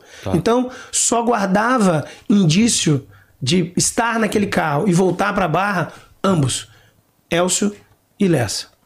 Aí nós pedimos a prisão preventiva de ambos, com as provas que nós tínhamos. O juiz se convenceu, nos deu a prova. E a ideia era a gente conseguir alcançar outros elementos na casa do Lessa. E isso foi conseguido. E- isso foi conseguido. Ver o computador dele, essas coisas. Aprendemos computador, aprendemos anotação. Nas anotações que ele tinha, existia Anotação manual. anotação manual. Sei. Foi encontrado um login senha de uma plataforma de pesquisa. Que não é um Google da vida. que não é o Google, era uma plataforma, é, era uma plataforma particular de pesquisa, dessas que sem, tem disponíveis no mercado para quem quiser comprar. Sei. Ela, infelizmente, não deveria ter, tá? Minha, minha opinião técnica, não deveria ter. Mas tem, ele comprou. Tá. E onde que ele errou? Lembra que eu falei que erra no, no, no, no- pré e no pós? Onde ele errou? Ele pagou essa, essa, essa aplicação, essa, esse aplicativo, essa Ele- plataforma. Ele, ele pagou esse aplicativo para tentar não ser rastreado. E acabou. É, ele tinha esse aplicativo com ele para o uso dele, né? Para prática de crime ou não. Tá. Mas qual foi o erro dele? Ele pagou esse aplicativo com o próprio cartão de crédito. Entendi. Mas quando nós entregamos a investigação, essa prova não, não estava constituída. O que eu tinha era in- ele indo para a Rua do Bispo, lembra? 227 no Google Maps. É. Agora, como é que ele levantou o endereço Rua do Bispo 227? O que nós imaginávamos? Que ele tinha alguém na polícia com senha de inteligência e buscou esse endereço. Por quê? Porque esse endereço da Marielle só estava no portal de segurança. Porque é um endereço antigo, de quando ela tirou a identidade. Portal de segurança. Só um policial poderia ter é, acesso. E ele não era mais policial. Mas só depois que nós aprendemos esse, esse, esse manuscrito e descobrimos que era uma plataforma particular, nós descartamos a participação de um policial e cravou que foi ele Entendi. que fez a pesquisa. E essa prova foi revelada agora. Essa prova, Vilela, isso é uma, é uma, é uma novidade que nós estamos dando aqui exclusivamente para você. Essa, é- é- essa prova, o uso de uma plataforma paga no cartão dele, seria utilizada só no júri. Só no júri.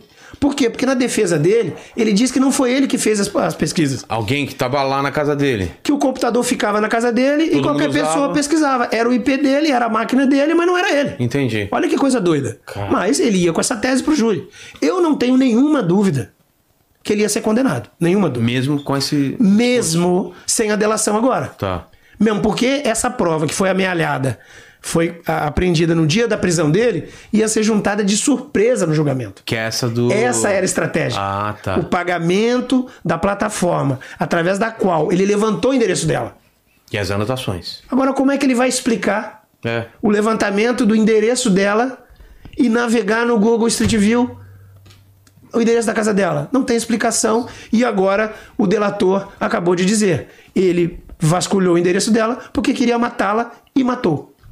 Esse é o ponto. Cara, isso. Isso mudou tudo, então. Isso mudou tudo, mudou tudo, completamente tudo, porque o pós-crime nós não tínhamos, hoje nós temos detalhes, né? É, é a a gente tem detalhes. é. E hoje nós confirmamos aquilo que nós já tínhamos colocado nos autos. Eu acho que é, é preciso é, chamar atenção para isso. Uma coisa que, me, que sempre me incomodou nesse trabalho foi que volta e meia, volta e meia aqui ou ali, nós ouvimos a seguinte expressão: Poxa, mas a polícia só encontrou quem matou. Isso sempre me incomodou. É. Muito. Porque não é pouca coisa o que a polícia fez. Com todas as dificuldades que a gente apresentou aqui, colocamos na sua mesa aqui, É. para todos os nossos, nossos ouvintes aí, os espectadores, saberem de detalhes. Não estão todos, tem muito mais no livro, mas nós colocamos bastante aqui. Mesmo com toda a dificuldade, a Polícia Civil do Rio de Janeiro apresentou a solução. Disse quem estava dentro do carro. E agora confirmado com um delator. né? Então, é, dizer que foi só isso não é ser, é, não, é, não é guardar uma lealdade intelectual, né? É, é, porque não se chegaria ao delator, a delação, melhor dizendo, se ele não tivesse preso. É. Nós conversamos no início. Ele está quebrado agora. Abriu-se uma janela de oportunidades que nos trouxe até aqui. Né? Então, assim, hoje, como eu, como, como eu falei no início, dois sentimentos: de alívio, alegria, né? alívio e alegria junto, e o outro, esperança renovada. Ele entrega o Lessa. E o Lessa já, deu, já, fez depo- já deu o depoimento? Ele entregou alguma coisa? Não, o depoimento que o Leste tinha dado até agora é sempre negando, né? Negando. Sempre negando Mas, mas claro que perguntaram quem é o mandante. E se ele entrega quem é o mandante, ele tem alguma, algum tipo de vantagem. Então é interessante. pra- Qual dos dois entregar quem é o mandante tem uma vantagem ou não? Mais. O que a gente sabe é o seguinte: é, num, num Porque, processo porque de... eles mesmo não teriam motivos, eles, para matar. Teria que ter alguém é, mandando. É imperativo que tenha alguém que tenha mandado? não se sabe. Tá. Pelo menos no- no- na investigação, não, não, pode se, não pode se descartar a ideia de não ter, né? Isso a, a, a, É, a é, sempre diz. Tá. Mas eu acho que a, a delação, é, a- o, o nosso otimismo em relação à delação é porque ela vai fechando essas peças, Claro. né? Vai ligando os pontos. né? É. Então, para quem está nos acompanhando, veja, essa relação da casa da, da Rua do Bispo, ele encontrou numa plataforma pelo CPF dela, encontrou o registro desse antigo endereço. Certo. Quatro minutos depois, ele entra no Google Maps para procurar onde fica esse endereço. Então, veja que a peça É. fecha. E Quando você diz quantas pessoas estavam no carro, a ideia de que o atirador estava no banco de trás leva as pessoas, isso foi muito especulado, que existiria um motorista, um carona e, um, um de atirador trás. atrás.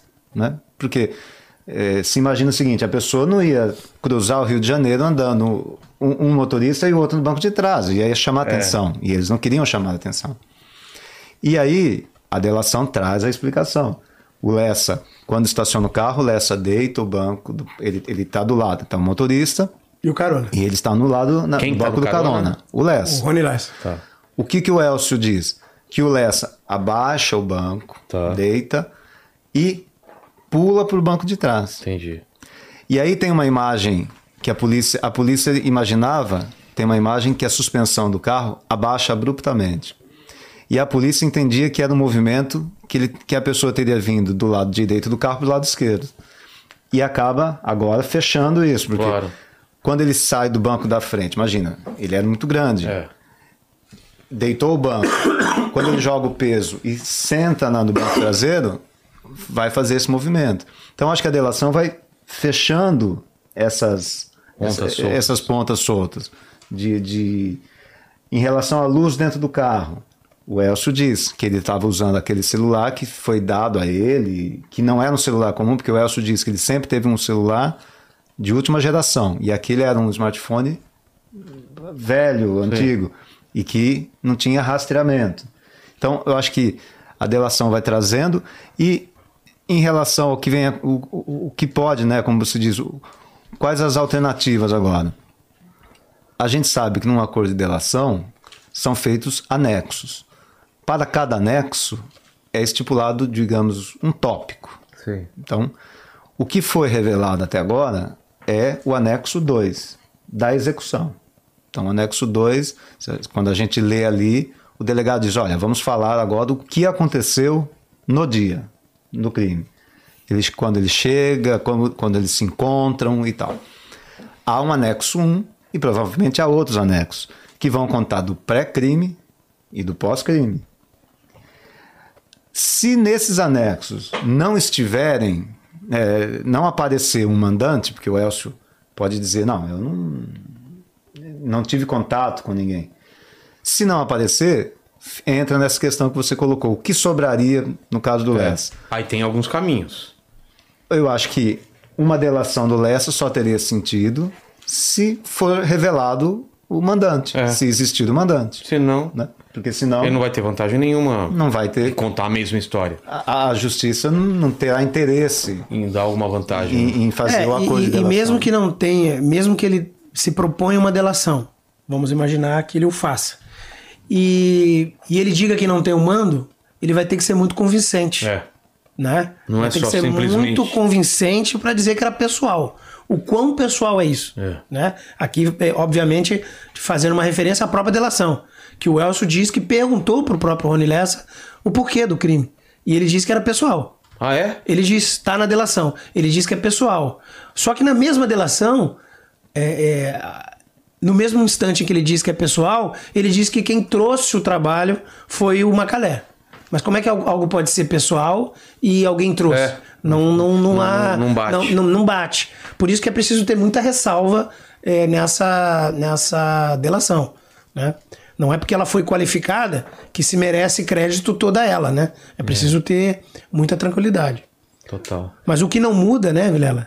É quem tá dirigindo e quem tá atirando. Exato. Isso não muda. Se a gente pudesse fazer uma história para o pessoal colocar na cabeça deles e fazer uma, é uma, uma, uma- um vídeo mental de como acontece o assassinato. Se vocês pudessem contar, assim, agora na linha do tempo, então. Esses caras combinam, pegam esse carro, só pra. só- A, gente- a gente falou tudo fora da ordem, agora tentando colocar na ordem com o que a gente já Pode ir, sabe. pode ir, Vamos lá. ir. O que se, o que se tem, então? O carro Cobalt estava é, já preparado, então era um carro clonado, Tá. preparado. E até a escolha do Cobalt, a gente explora isso, porque a, a investigação chega à conclusão que o Cobalt é um dos poucos carros que no, no- na porta traseira não tem haste. Não tem haste. Ela abaixa o vidro todo. Tá. Não tem aquele. Que impede, né? O, Então o carro. teria mais espaço Entendi. para fazer Pô, a movimentação. faz sentido. Então, o que se sabe? O carro Cobalt estaria estacionado na rua atrás do Vivendas da Barra, atrás do condomínio. E naquele dia, o que, que acontece? Por volta das 5 horas, o Elcio chega no condomínio Vivendas da Barra, se anuncia, é 5 e 10, ele se anuncia na portaria, o entra no condomínio, encontra o Lessa já na garagem, já pronto para sair, deixa o carro, o, o, o Elcio deixa o carro dele na casa do Lessa, entra na Range Rover do Lessa e os dois saem. Saem do condomínio, cinco, entre 5 e 6 horas, saem do condomínio, dão uma volta e, e encontram o Cobalt. Desce do carro e pega o Cobalt. Tá. Ok? Sai por ali, se você pegar o caminho, volta para Lúcio Costa, volta para a Avenida da Praia, vai até o começo da praia, aí sim pega a estrada do Itaiangá, cruza o Alto da Boa Vista, chega na Tijuca. Da Tijuca vai para o centro e para ali na, na, na, na Rua dos Inválidos, em frente à Casa das Pretas. Ficam duas horas ali, esperando. Quando a Marielle sai, eles começam a perseguição e vão matar. É, isso leva uns 10 minutos, né? Eles Pouco saem, tempo, rápido. A perseguição? é, em torno, eles saem em torno de 9 e 4 E quando ele, eles atiram, as testemunhas que estão lá dizem que no relógio marcava é, 21 e 14. 14, então, 13. É mais ou menos isso. Tá. Dali, e isso o, o Genitão coloca muito bem, com, o, o crime é tão preparado que ele tem certeza de que ele acertou. Não tem dúvida. É. E se você pega os dados da, da perícia, você imagina que no carro, alguém em movimento, dos. Existe uma discussão, alguns colocaram 13, mas a gente apurou que eram 14 disparos. Dos 14 disparos, a grande maioria pegou num, num espaço pequenininho que é aquele vidro traseiro do, do carro. Então, a Marielle está aqui dentro do carro. Tá. Existe a porta, o vidro, a haste e aquele vidrinho pequenininho. É. Dos 14 tiros, a grande maioria pegou naquele espacinho do vidro que é onde está a cabeça dela. Então é alguém que consegue um carro em movimento oh. com uma submetralhadora acertar o alvo com muita precisão. Como há uma, um movimento meio que de diagonal, a bala, alguma das balas avançam e pegam o Anderson, que a gente não falou, que é o motorista, que também morre. Bom, com a certeza da morte, eles saem por ali, pegam aí a Francisco Bicalho, pegam a Avenida Brasil, pegam a linha amarela, entram no Meia. Pelo menos é o que tem agora. Deixam a, a arma com o irmão do Lessa, deixam o carro ali parado, chamam um táxi e vão de volta para a Barra da Tijuca. Hum. E nessa volta na Barra da Tijuca, vão onde está o carro do Lessa, pessoal dele que está atrás do, do Vivendas. Sim. Pega o carro, saem dali e vão para o Legado Maciel, onde está tendo o jogo do Flamengo, Flamengo e Emelec. Emelec. E, e aí eles ficam, é, assistem o jogo, ficam até altas horas, saem dali, os dois, então, o Elcio e o Lessa, saem no carro do Lessa, voltam ao Vivendas da Barra, o condomínio, o Elcio pega o carro dele e vai para casa. E o Lessa ainda há registro de que ele ainda saiu e ficou ali na orla, é, nos quiosques da orla. Então, mais ou menos essa cronologia, cronologia, né? Putz, agora ficou para mim ficou perfeito entender tudo o ah. que aconteceu. E é interessante o tempo das coisas, né? Quanto? Quando você pega tudo isso é. e vai marcando quantos minutos Exato. daqui ali e tal. Vai batendo. E, e, e, a escolha, essa é, é, a gente chegou a comentar. Quando você vai pelo alto da Boa Vista, você não está com pressa. É. Não. Então, a, a, a gente percebe na, na, investigação que eles tinham controle do tempo. Vamos ver se a gente coloca agora, nesse momento aí, o pessoal preparou depois esse mapinha de todo, todo o trajeto aí.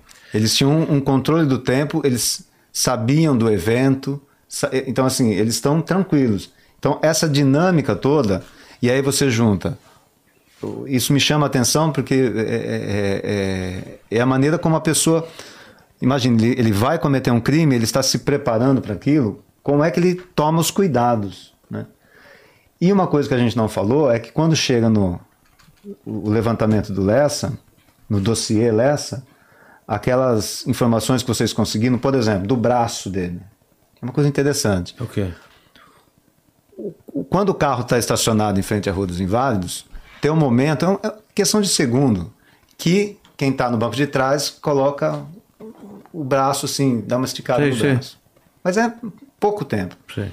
A polícia, junto com o Ministério Público, eles conseguem pegar e aproximar e tentar ver como que é o braço. E identifica que, que, o formato do braço e a questão da, da, da, de que é um braço tatuado. Tatuado. Que é um braço tatuado. Então já tem uma informação. É uma pessoa branco, grande, branco, branco Tatuado. Forte tatuado. E aí, quando eles estão na, na busca da, da, da, da, levantando já, aí já quebrou da a telemática, do, do, do Lessa, já levantou, de Google. levantou vídeos dele, então tem vídeo dele atirando no stand. Sim. E aí olha o braço dele, é compatível. Entendi. Aquele braço. A história do manguito, que é aquela. Que não é uma luva, aquela, aquele pano que jogadores de basquete às vezes sim, usam para cobrir. Sim. Se tem a ideia de que algumas testemunhas vão dizer, não, a pessoa era negra porque é, viu o braço. E aí se descobre uma foto dele com um manguito.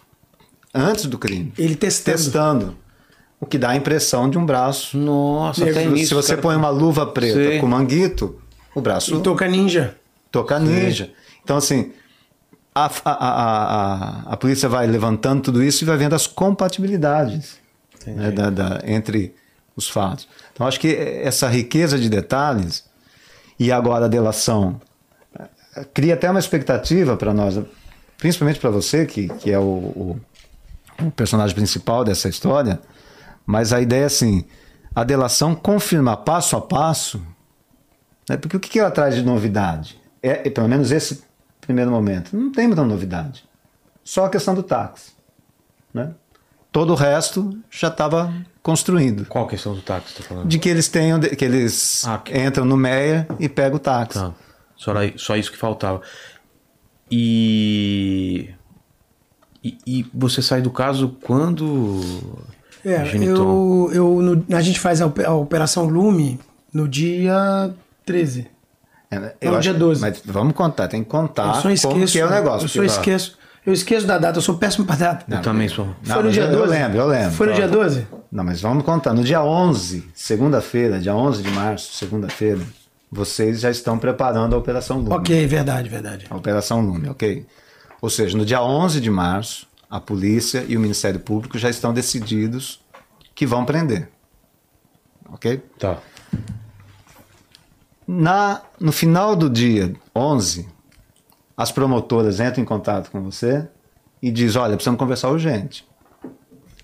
Urgente. Por quê? Porque havia informação de que tinha vazado a operação. Que a operação que aconteceria no dia 13 teria vazado. Exato. Então nós estamos no dia 11, a operação estava agendada para ser no dia 13. E aí chega essa informação de que ela tinha vazado. E as promotoras desesperadas ligam para ele: não, precisamos conversar ainda hoje. Eles vão à noite para a delegacia, se, se falam e dizem: olha, os dois sabem que no dia 13 vai acontecer a operação. E aí começa um movimento que é interessante, que é o seguinte: tem que antecipar. E como é que antecipa um negócio desse? Como é que você faz uma operação para chamar a equipe, para É. se preparar? É, a questão de busca e apreensão tem que preparar os kits de Sim. busca e apreensão. Dá um trabalho, dá um trabalho. Para toda essa correria, no dia 11, eles ficam, eles entram à madrugada preparando e dizem assim, vai ser no, no dia 12. Vamos antecipar em 24 horas. Então, o vazamento obriga que eles corram. Eles vão para casa e nem dormem, eles só vão tomar banho e voltam. E aí é uma coisa interessante que, que, que eu, eu, eu admiro isso, que, que eu acho que é, é o, é o instinto que o, É que o policial É a acaba mágica, tendo. é É, né? sexto sentido, O tal. faro, é. É o faro. Faro, faro. Está marcado o seguinte: o Elcio, eles sabem que o Elcio sai todo dia antes das 5 da manhã para ir trabalhar. Então eles dizem: olha, o alvo Elcio, nós vamos parar. Ele morava na rua no Engenho de Dentro, nós vamos parar uma equipe numa esquina, uma equipe na outra. 4 horas da manhã estamos lá. Quando ele for sair por volta das 5, nós vamos dar voz de prisão. Ok. Então, um alvo já estava definida a estratégia. No caso do Lessa, como ele morava num condomínio, não dava para fazer a mesma coisa. Ia ter que cumprir o quê? Seis da manhã, que é o Sim. que a lei diz. Tem que esperar seis da manhã para a gente poder entrar. Né? A lei diz que tem que ser no dia e se convencionou que o dia começa às seis da manhã. E aí, veja só, seis da manhã, o Geniton tá indo para a delegacia e alguma coisa diz para ele assim, Não, isso é 4 da manhã. é, seis, seis da manhã está programado. Tá Quatro da Programado pra manhã pra seis. é, Não, é três e pouco da manhã. Três e pouco da manhã, eu tô indo pra delegacia pra o- o- organizar. Para a começar a operação. Tá. Seis da manhã é o planejamento. Olha, seis da manhã nós vamos estar na frente do, do condomínio para entrar Pra na casa o do Lécio. é. Ok. Ele, ao invés de ir para a delegacia direto, ele passa em frente ao condomínio. Passa em frente ao condomínio. Pa- Três e pouco da manhã, passa em frente. Olha pro condomínio, eles tudo quieto, tudo. E aí que entra o negócio. Tem alguma coisa errada. Se a informação vazou, eu imagino, né? Se a informação vazou, ele não vai esperar seis horas. É, Ele não vai esperar até às seis porque ele sabe que a polícia vai chegar às seis. Não é isso? claro. E ele chega na delegacia e diz: A equipe já chegou? Já, então vai agora. Agora pra lá. Três horas da manhã, quatro horas da manhã? Quatro da manhã a equipe estava lá em frente ao Vivendas. A equipe fica no Vivendas de Tocaia, ali pronto. Antes das cinco da manhã, entre quatro e cinco, o Lessa sai de casa. Fosse às seis, perdia. Se fosse às seis, já era. Por quê? Porque entre quatro e cinco ele sai. E aí uma outra coisa. No carnaval, eles tinham monitorado o Lessa lá em Angra. Até com drone. Porra. Para saber, o, o Lessa tinha uma, alugado uma casa, ou tinha uma casa em Angra. O Elcio passou o carnaval com ele. E eles tinham uma equipe monitorando tudo isso. Então, com drone, eles passeando de lancha e tal, eles estavam monitorando. E viram o carro que o Lessa tinha comprado, que era um Infinity branco. Ele tinha trocado o carro. Ele não era mais a Range Rover Evoque, era um Infinity branco. Então ele tinha mudado de carro ali, naquele período. Então não é um carro comum, né?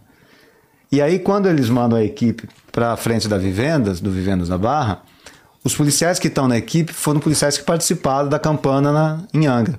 Então eles, quando viram o carro Infinity chegando na cancela, falaram, "Pô, é ele. Porque também, se não é, É. se a equipe não sabe que ele, Que ele tem, o- que trocou de que carro. ele trocou de carro, Passa batido. passa batido. Então é uma série de coisas que acontecem Que poderia ter dado errado. É a mágica. É que, mágica. que é o instinto de dizer, não, antecipa. É. Mas por quê? Antecipa. E se não antecipa, A gente perde. perde, porque ele tinha saído Quatro horas da manhã. 4 horas da manhã com dinheiro, arma, Dinheiro vivo. dinheiro vivo e arma. Qual qual que era o Vilela, objetivo? Imagina se nós não tivéssemos conseguido prendê-lo. Cara, vai saber pra onde ele ia. Ele ia fugir por onde, será? Imagina se a gente não prende. Na verdade, o, o Carlos lembrou bem, nós estávamos eh, sendo investigados. A Nessa Polícia época. Federal instaurou uma um inquérito para investigar a investigação. Você imagina, então, uma investigação aberta para me investigar e o cara. A gente antecipa a operação e ele foge. Nossa. Eu tô preso. Suspeitíssimo, né? Eu tô preso. É. Eu estaria preso hoje, minha equipe toda presa. A história seria outra e nós não estaremos aqui conversando. Verdade. Meu, é um, é um detalhe, é um. Imagina essa pressão e, e eu não sei, eu, eu passei em frente, eu me senti mal, assim. Falei, poxa, e se ele tivesse, e tivesse arrumando? Eu imaginei ele, ele se arrumando, sabe? Ele colocando roupa na mala, É. ele pegando as coisas, entrando no carro e saindo. Aí cheguei lá falando, "Ah, manda agora, manda agora. E foi o que salvou esse trabalho. A prisão dele efetivada nessa antecipação. Quer dizer, é, é, é, porque ele é pego justamente nesse período. Na antecipação. Na antecipação. Na antecipação. da- olha só.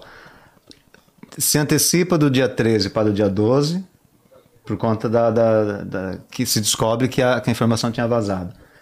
E ele tinha conhecimento que, que antecipou, né? Sim. Porque senão ele não teria saído 4 horas da manhã de casa se ele não Aí, soubesse. E, e aí, quem vaza essa coisa? Ah, meu amigo. Aí, pra saber, é outra coisa, né? É, é, sempre tem é, esse questionamento que sempre tá aí, né? De, de, de corrupção, de essa, essa coisa toda. Infiltrados. né? Infiltrados do- pelo crime e tal. É, o que, que eu sempre digo, e aqui vai mais um, um, um considerando do livro, Vilela. Nós temos que confiar nas nossas instituições. É. Sempre confiar. As instituições não são feitas de robôs, elas são feitas de pessoas como nós, que têm virtudes, têm defeito, erram, acertam. É, e a maioria são de pessoas do bem. São pessoas que abraçaram uma carreira, que gostam do que fazem e fazem o bem. A regra não é o cara errado, o cara que está corrupto, o cara que está vazando, o cara que está trabalhando contra. Não é a regra. E por isso que a gente tem que ter contra-inteligência é, é, muito, muito afinada, muito contundente e as corregedorias funcionando. Né? Agora, generalizar, eu digo para você, a investigação da investigação instalada pela Polícia Federal não ajudou em nada. Eu vou dizer bem sinceramente para você. Ela só trouxe intranquilidade. Porque o que mais a gente ouvia é que ia ter busca e apreensão na casa dos policiais, os policiais estavam no grampo, os policiais seriam presos. Eu acho que esse capítulo a gente pode apagar da nossa história, né, aqui no Rio de Janeiro, que isso, isso, que isso não se repita em outro lugar, porque numa investigação complexa e difícil como essa, não se precisa disso. É, Né? Para quê esse tipo de coisa? né? entendi. E, Enfim, é isso. E por que, que você sai então da, da- do caso Marielle? Bom, vamos lá. Depois de, desse sucesso, Vamos de lá. Muito, muito se fala sobre a minha saída é, nessa até entra nesse, nesse caldo de polarização, né? É. O espectro à esquerda vê de um jeito, o espectro político à direita vê de outro. De, mo- de um movimento de De peças. um movimento de peça, tem de tudo, tem de tudo. É, e aí eu dou é, é, a minha versão, porque sou personagem, é, e quase não falei sobre isso, eu, eu acho que essa é a primeira vez que eu falo sobre, sobre isso, e além do que está no livro. Né? O que, qual é a minha percepção? Nós tínhamos, é, na entrega do caso Marielle, nós tínhamos acabado de trocar o, vereador, o, o governador, né? o governador é, eleito era o, o Wilson Witzel. O Wilson Witzel, quando se elege governador, ele troca o, o, o, chefe da, da instituição. Lembra que a gente tinha saído da intervenção. Sim. O chefe é, é, da instituição era o Rivaldo e o secretário de Segurança Pública era um general. Quando o governador é, Wilson Witzel ganha, acaba a intervenção. E ele assume. E ele é, cria duas secretarias. Ele destitui a Secretaria de Segurança Pública e cria a Secretaria de Polícia Militar e Secretaria de Polícia Civil. Na minha instituição, Secretaria de Polícia Civil, ele escolhe um outro, um outro, um outro eh, mandatário, que foi o secretário Marcos Vinícius. E esse secretário, Marcos Vinícius, que é um delegado, ele escolhe um outro diretor para comandar as DHs. Eu estava vinculado a esse novo diretor que ele escolheu. Certo. E esse diretor, quando escolhido foi, chegou a trabalhar comigo antes do fechamento é, da investigação, deu declarações públicas, não foram uma nem duas, foram várias, dizendo que ia trocar as DHs todas. Então, quando eu fechei o caso Marielle, eu já sabia que existia uma boa possibilidade de eu ser trocado. Uma grande possibilidade. Só que eu não achei que fosse da forma como foi. O caminho natural era o cara colocar, né, o, o diretor é, colocar na delegacia de homicídios da capital alguém da confiança dele. É. Tudo bem que isso tem um preço. Isso tem um preço. Mas o preço da história é dele. É. Tinha ali um cara que fechou o caso Marielle. Poderia ficar e achar o mandante. Mas aí, se você, como, como mandatário maior daquela pasta, você decide tirar, o custo é teu. Claro. Não é de quem está sendo tirado. Ele vai ser cobrado. Ele vai ser cobrado. Pois bem, então eu achava como natural, Vilela, que eu fosse tirado. Eu achava como natural. Que é um movimento normal que acontece sempre. É mesmo? Nas trocas, normal. Mudou o secretário, o secretário chama, muda toda a cúpula, da cúpula para baixo vai, vai mudando. É normal. Então a minha saída seria natural Entendi. tá? Eu queria sair? Não queria. Eu queria ficar. Mas o movimento foi feito de tal forma que acabou alimentando eh, eh, esses fakes, essa especulação, essa teoria da conspiração. Por quê? Porque nós entregamos o caso, né, Carlos? No período da manhã, eu dei entrevista. Quando foi à tarde, finalzinho da tarde, o governador. No almoço já. Eu- não, é. depois. Boa, boa lembrança. Eu conto isso em, em detalhes, às vezes, às vezes me escapa. É, eu dou a entrevista coletiva no Palácio. No Palácio, junto com o governador. O governador, óbvio que chamou para si é, é, o- o- os louros dessa entrega. Certo. Né? Ele fez um uso político dessa entrega. Natural, é do jogo. Ele é o chefe maior da Polícia Civil. Terminada a entrevista coletiva, foi, foi ter um almoço dentro do palácio e eu fui convidado para estar nesse almoço. Quando terminou esse almoço, o governador virou para mim e perguntou se eu tinha interesse de fazer um curso na Itália. Do nada, Vilela, do nada. Eu, governador, muito me honra, muito me honra. O conhecimento nunca é demais. Mas eu, eu achei que fosse uma pergunta retórica ali, uma pergunta do, do momento. Eu teria que falar com a minha família e tal, é, porque certamente depois do caso Marielle agora, eu vou pegar alguns dias de férias, porque eu tô muito cansado. Tava um ano trabalhando sem férias. Vou, vou descansar uns, uns 20, 30 dias. Não, não, mas eu, eu posso ver isso pra você, de você ir pra Itália? E aí é aquela resposta que você dá, né? É, não, sim, tranquilo, vê lá. Mas eu não imaginei o que ia acontecer no final do dia. No final do dia, ele está num evento como governador, não lembro qual era a obra que ele estava inaugurando. Ele diz para uma repórter que eu iria para Itália. Assim. Ele simplesmente abre o microfone e diz: Não, o doutor Geniton vai para Itália, vai deixar o caso Marielle e vai para Itália fazer um curso de, de, de, de, de máfia, crime organizado. E eu recebo de, de pessoas que me mandam mensagem no WhatsApp e tal. Eu pego o telefone e ligo para o secretário. E o secretário não confirma. a minha saída. Não confirma. Eu confio no secretário. É. Vou para casa, comento com a minha mulher, aquela coisa toda, a gente comemora a prisão, aquela coisa toda. No dia seguinte sai uma nota de jornal, é, Lauro Jardim, do Globo, dizendo que eu estava fora do caso. Essa é a história. Qual o meu sentimento? Meu sentimento é que foi uma troca natural. Se ela foi provocada por outro movimento externo, eu nunca vou saber. Porque Por quem? teria por essa quê? possibilidade. Eu, eu nunca vou saber. Eu quero crer que foi uma decisão meramente administrativa. Se foi provocada por outro movimento externo, como para além do governador, ou para além do secretário, ou para além até do, do, do mandatário maior das DHs, Sim. eu nunca vou saber. Não sei até hoje. Entendi. Tá? Agora, muito se especulou, né? E se especula até hoje. Carlos, você pensa da mesma forma? É, eu, eu- aí eu não tenho condições nenhuma de, de, de, Você não sabe, né, com o funcionamento. é, de lidar com isso.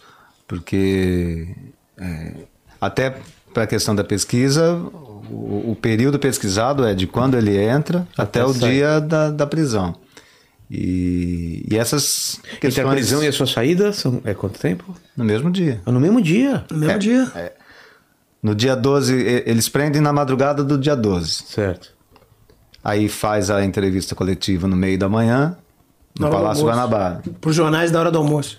Aí almoçam no Guanabara, onde tem essa ideia de, de uma possibilidade de ir para a Itália. No final do dia já o governador já, já fala sobre isso. E no dia seguinte, no dia 13, No dia 13 sai no já jornal. está no, no, no- no jornal que ele vai se desligar Entendi. do caso, porque está muito cansado, o que não, não deixa de ser verdade. Cansado, sim. É. E Mas por livre e espontânea vontade não sairia. É, agora eu assim, nesse, nesse ponto eu não É difícil não saber. tenho Difícil como, saber. como É. comentar, porque eu não faço ideia né, do, que possa ter acontecido. A decisão política, né? De, de, de, É. de trocar, né? Exato.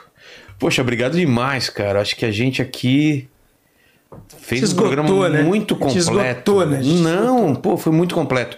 E fica essa pergunta agora, né? Quem foi o mandante do, do, do assassinato? Quem mandou matar? Porque aqui é quem matou Marielle. Primeiro capítulo foi feito. Quem mandou matar Marielle?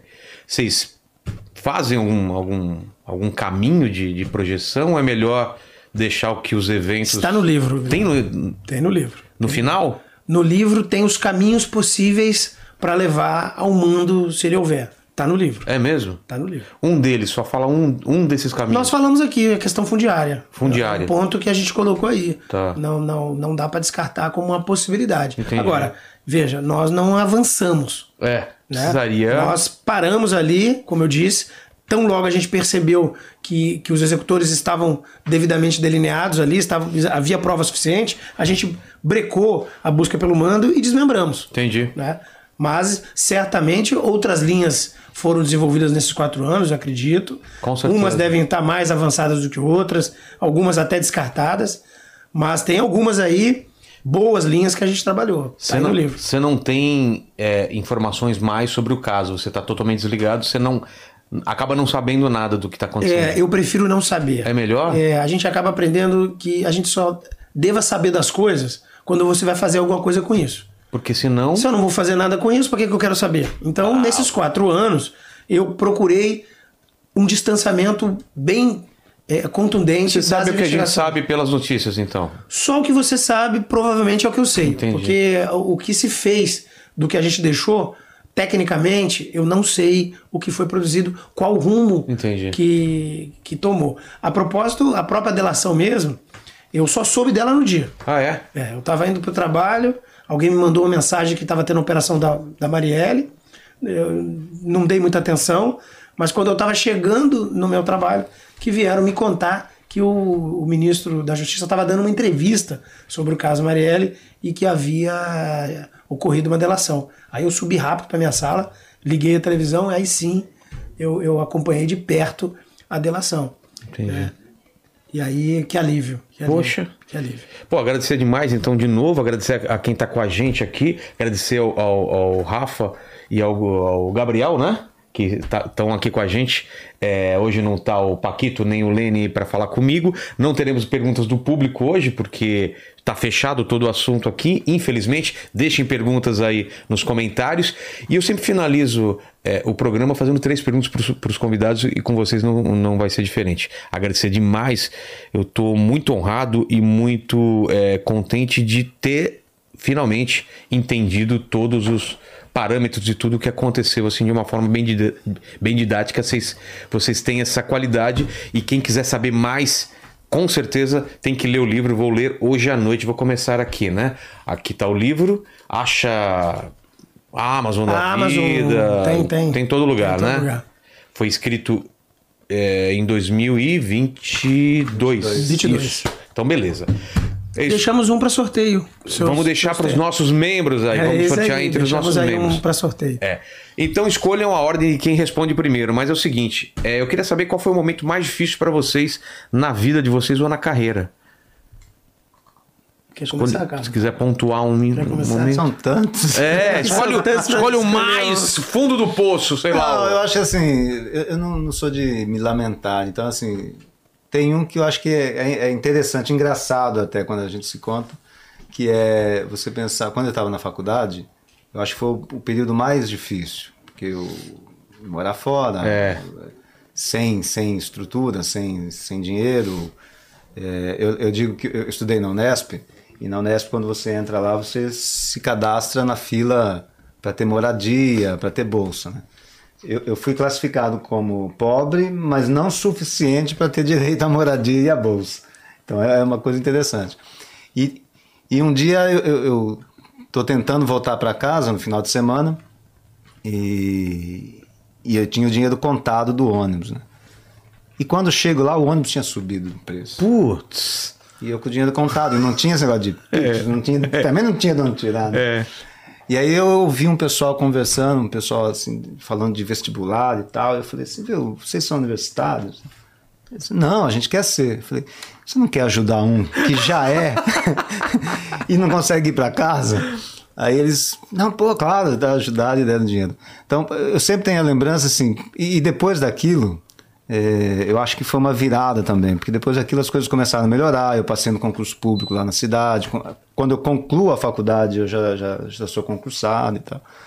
E, então é, é, eu sempre tenho a lembrança de ali eu cheguei no momento pô, de não ter dinheiro para ir para casa. Né? Exato. E, e, e, e, de ter que pedir, né? uma coisa que sim, não está na, na minha. Eu não, não esperava isso. Então, assim, esse foi um momento difícil. Geniton? Nossa, mas são tantos. É. Né? Principalmente nessa linha aqui. Imagina. Nessa linha de perrengue. Eu acho que um perrengue foi agora mais recente, depois que eu saí do caso do Marielle. Eu fui a Roma, viu? Fui a Roma, fui à Itália. Tem boca, né? É, fui. Fiquei 15 dias lá, me mandaram fazer um curso lá. Então não é completamente mentira que eu iria para a Itália. Fui. Fiz um curso de, de 15 dias lá sobre investigação é, digital. Tá. É, e aí quando voltei, eu fiquei na geladeira, que a gente chama fica sem, sem lotação, fica em casa, praticamente, né? Você fica sem trabalho, fica aguardando até aparecer uma nova missão. E essa missão viria a demorar. E eu acabei indo fazer um curso em, em Brasília, na Academia, na, na Academia Nacional. Foi uma experiência maneira, assim, bonita, porque eu conheci outros colegas de outros estados. E é muito bom a gente descobrir que os problemas que são do Rio não são completamente diferentes do que, do que acomete lá o policial que opera na Bahia, é. em, em, Pernambuco, enfim. A gente mais ou menos vive as mesmas dificuldades. Ocorre que ao ficar na geladeira, você pega um pouco, você perde um pouco o contato das pessoas que cuidam de você. Você fica meio, meio apartado. E aí teve uma situação parecida com essa do Carlos, que nós tínhamos que fazer prova de vida para poder receber é, como um servidor ativo. Sim. Né? Porque tem os fantasminha camarada né, no Serviço Público Nacional, né? Volte meia a gente escuta essa história. Como eu fiquei sem ninguém cuidar de mim, eu virei um, um funcionário fantasma. Cara. A ponto de o, o, governo não me enxergar e aí não me pagou. Eu fiquei dois meses sem salário, Vilela. Tu imagina, eu. Não acreditava que você estava. Em Brasília. Nossa. Isso aconteceu comigo. Eu contei isso para ninguém. e, e eu fiquei dois meses sem salário. Pô. Agora vai explicar isso pra minha mulher. É. Vai explicar para ela como assim? Você é o cara da Marielle, você é, É. delegado de polícia, você é delegado de primeira, primeira classe. Como assim? Eu falei, minha querida, é assim, a vida é assim. E foi um perrengue demais. Imagino. Tive que fazer empréstimo, Putz. confusão. Foi uma derrota. né? É. Você sai vitorioso e derrotado ao mesmo tempo. Mas também aprende, na vida. Mas aprende. É, aprende. a vida dá essa. Nunca mais vou esquecer de, de fazer prova de vida. Exato. né? Segunda pergunta é o seguinte: não sei se avisaram pra vocês, mas a gente vai morrer um dia, né? Então, tão ligado. Vai demorar um, vai demorar um bom tempo, eu garanto pra vocês, mas esse vídeo vai ficar pra sempre na internet. Pra quem voltar daqui 327 anos no futuro e quiser saber quais seriam suas últimas palavras, o epitáfio de vocês, deixa aí pro pessoal do futuro. Ah, é muito simples. Escolhi fazer o bem, fiz o bem e aguardo recompensa. É a esperança de que tem algo melhor lá fora para quem fez o bem. Amém. Lá fora não, além vida. Além, né? Além vida. E Gavião Arqueira? Meus filhos vão gostar disso. Você vê? De- Pô, eu não sabia que meu pai era. É! E ele sofreu um acidente agora e tá andando de novo, cara. Incrível. Não, nós somos assim mesmo. É, nós somos assim, a, Somos a assim família, mesmo. né? É, eu, eu penso é, um- uma, uma despedida verdadeira e uma fake. Tá. Tá. A verdadeira seria obrigado. Obrigado pela, pela vida que eu vivi, obrigado pela minha esposa, pelos meus filhos, pela minha família, os amigos, assim, é gratidão. Essa é a verdadeira. E eu colocaria uma fake que diria assim: nunca desista dos seus sonhos. Um dia você também vai ser entrevistado no Inteligência Limitada. Confia. É Gavião bom, hein? É Gavião Arqueiro. Olha, é o Gavião, é o Gavião. Né? E a terceira pergunta é o seguinte: é, eu queria que vocês completassem a frase do jeito que vocês quisessem. Quem matou Marielle foi. Pode ser uma pergunta muito mais metafísica ou pode ser uma pergunta mais direta, uma resposta mais direta. Nossas contradições. É. Nossas contradições. Eu digo que o, se eu pudesse resumir, e eu tenho assinado alguns, alguns autógrafos da seguinte forma: o, o caso Marielle é um, é um pequeno fragmento da vida real, da vida real, que nos convida a refletir sobre as nossas contradições, nosso povo e nossas instituições democráticas. É. tá? Então, eu acho que são as nossas contradições. É, eu- eu vou por essa linha também. É, nós defendemos a democracia. Então, acho que é- esse é um compromisso de vida. E, e- e quem matou não acredita nisso. Quer dizer, de certa que forma, tá se, disso. se coloca é, em oposição a isso. Né? Entendi. Então, acho que quem matou a Marielle é, não respeita a democracia, não respeita o ser humano, não respeita a, a vida. Né? E, e, e o problema é que essas pessoas continuam a existir. E esse é o problema. Quem matou Marielle é, está aí para matar outras pessoas. E a gente tem que ter muita clareza outras disso. Marielles. Né? Todos nós é, vivemos ameaçados nesse sentido, né? enquanto existia esse tipo de, de, de- situação. Então, eu acho que a, a- é, eu, eu, eu comentei, né? eu, sempre tenho a, a- a frase do Gabriel Garcia Marques que sempre me acompanha. É, Quando a gente fez o livro, escreveu, a ideia é, é a seguinte: a nossa esperança é que esse livro nunca mais nos aconteça. Pô, que bonito isso. É isso. Que bonito. Obrigado demais. Obrigado demais você que esteve aí com a gente. Obrigado. Se inscreva no canal, dá like, torne-se membro. E se você chegou até aqui, prove que você chegou até aqui o final do vídeo escrevendo Gavião Arqueiro nos comentários. que aí a gente sabe. Exatamente. A minha vida a partir de agora vai ser. Despeçam aí, deem tchau, deem suas redes, façam o que quiser com vocês aí. Não, eu quero só agradecer, Vilela, ao, ao espaço. Eu tenho falado muito pouco. Quero que o livro fale por si, não eu. Quero que as pessoas consumam o que está dentro do livro, que foi escrito com muito carinho. É, e mais uma vez ressaltar que é uma oportunidade ímpar para para a gente colocar esse livro da forma como ele está, para que as pessoas conheçam a sua polícia, polícia brasileira, a, a realidade nua e crua que nós é, enfrentamos todos os dias para entregar o melhor para a sociedade. E quero que o livro seja uma janela de reflexão.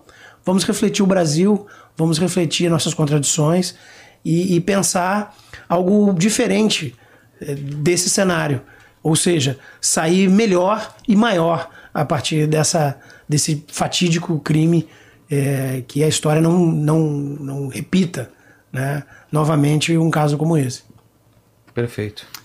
É, eu, eu, eu, quando, quando a gente entrou nesse projeto, a gente tinha um objetivo que era o seguinte: nós não vamos defender uma tese, não é isso. Então, a gente não escreveu para defender uma tese. A gente tentou colocar os fatos e, e, e tratar esses fatos da maneira mais é, sem julgamento. Então, a, a, a ideia, assim, não é para acusar esse ou aquele, ao contrário. Eu acho que, que o, o, caso Marielle, assim como outros casos, expõe muito as pessoas. E, e, isso é ruim. As pessoas têm a sua vida devastada muitas vezes, porque, ah, fulano estava no telefone e tal. Pronto, já, já, já acusa, condena, é. a pessoa já tem a sua vida destruída. Então, acho que essa responsabilidade. E que as pessoas que tenham, tiverem esse interesse de não. Não é uma coisa para defender um lado ou outro, mas que tem interesse em, em, em conhecer como que uma investigação acontece. E, e, e, quais as dificuldades que ela enfrenta. E como eu disse em algum momento, assim, que essas dificuldades, em algum momento, precisam ser superadas. Então, se é dificuldade de recursos, nós temos que ter recursos. Se é dificuldade de qualificação humana, nós temos que qualificar. Então, que seja uma, uma espécie de aprendizado. Eu ficaria muito feliz se as pessoas aprendessem com, com essa história a todos nós melhorarmos a sociedade. E quero agradecer muito o espaço, agradecer o convite, pô, fiquei muito honrado. É, meus filhos, quando falaram, você vai lá no Vilela, Poxa, pô, que legal. ficaram assim, é, felizes, porque assim, é uma grande oportunidade da gente falar de uma coisa tão importante e com a seriedade que você coloca, eu acho que, que, um espaço sem, sem. A gente já deu outras entrevistas, muitas vezes as pessoas querem ouvir, tirar de nós o que elas querem ouvir. Ah, ela já vem com um conceito e que é. vocês corroborem o que ela já está pensando. E aí é como se fosse um jogo, não, mas vamos voltar nesse ponto. Entendi, como se. E, e, e, fico muito feliz de saber que aqui, eu já esperava, já conhecia o seu trabalho, e fico feliz de confirmar isso. De aqui a gente realmente teve liberdade para falar com clareza. Essa é a ideia. E espero que quem está nos assistindo tenha, tenha valido a pena todo esse tempo. Muito Tenho obrigado. certeza. Tudo vale a pena se a alma não é pequena, né? Valeu, gente. Fiquem com Deus. Beijo no cotovelo e tchau. E vai Corinthians, não é? Vai Corinthians.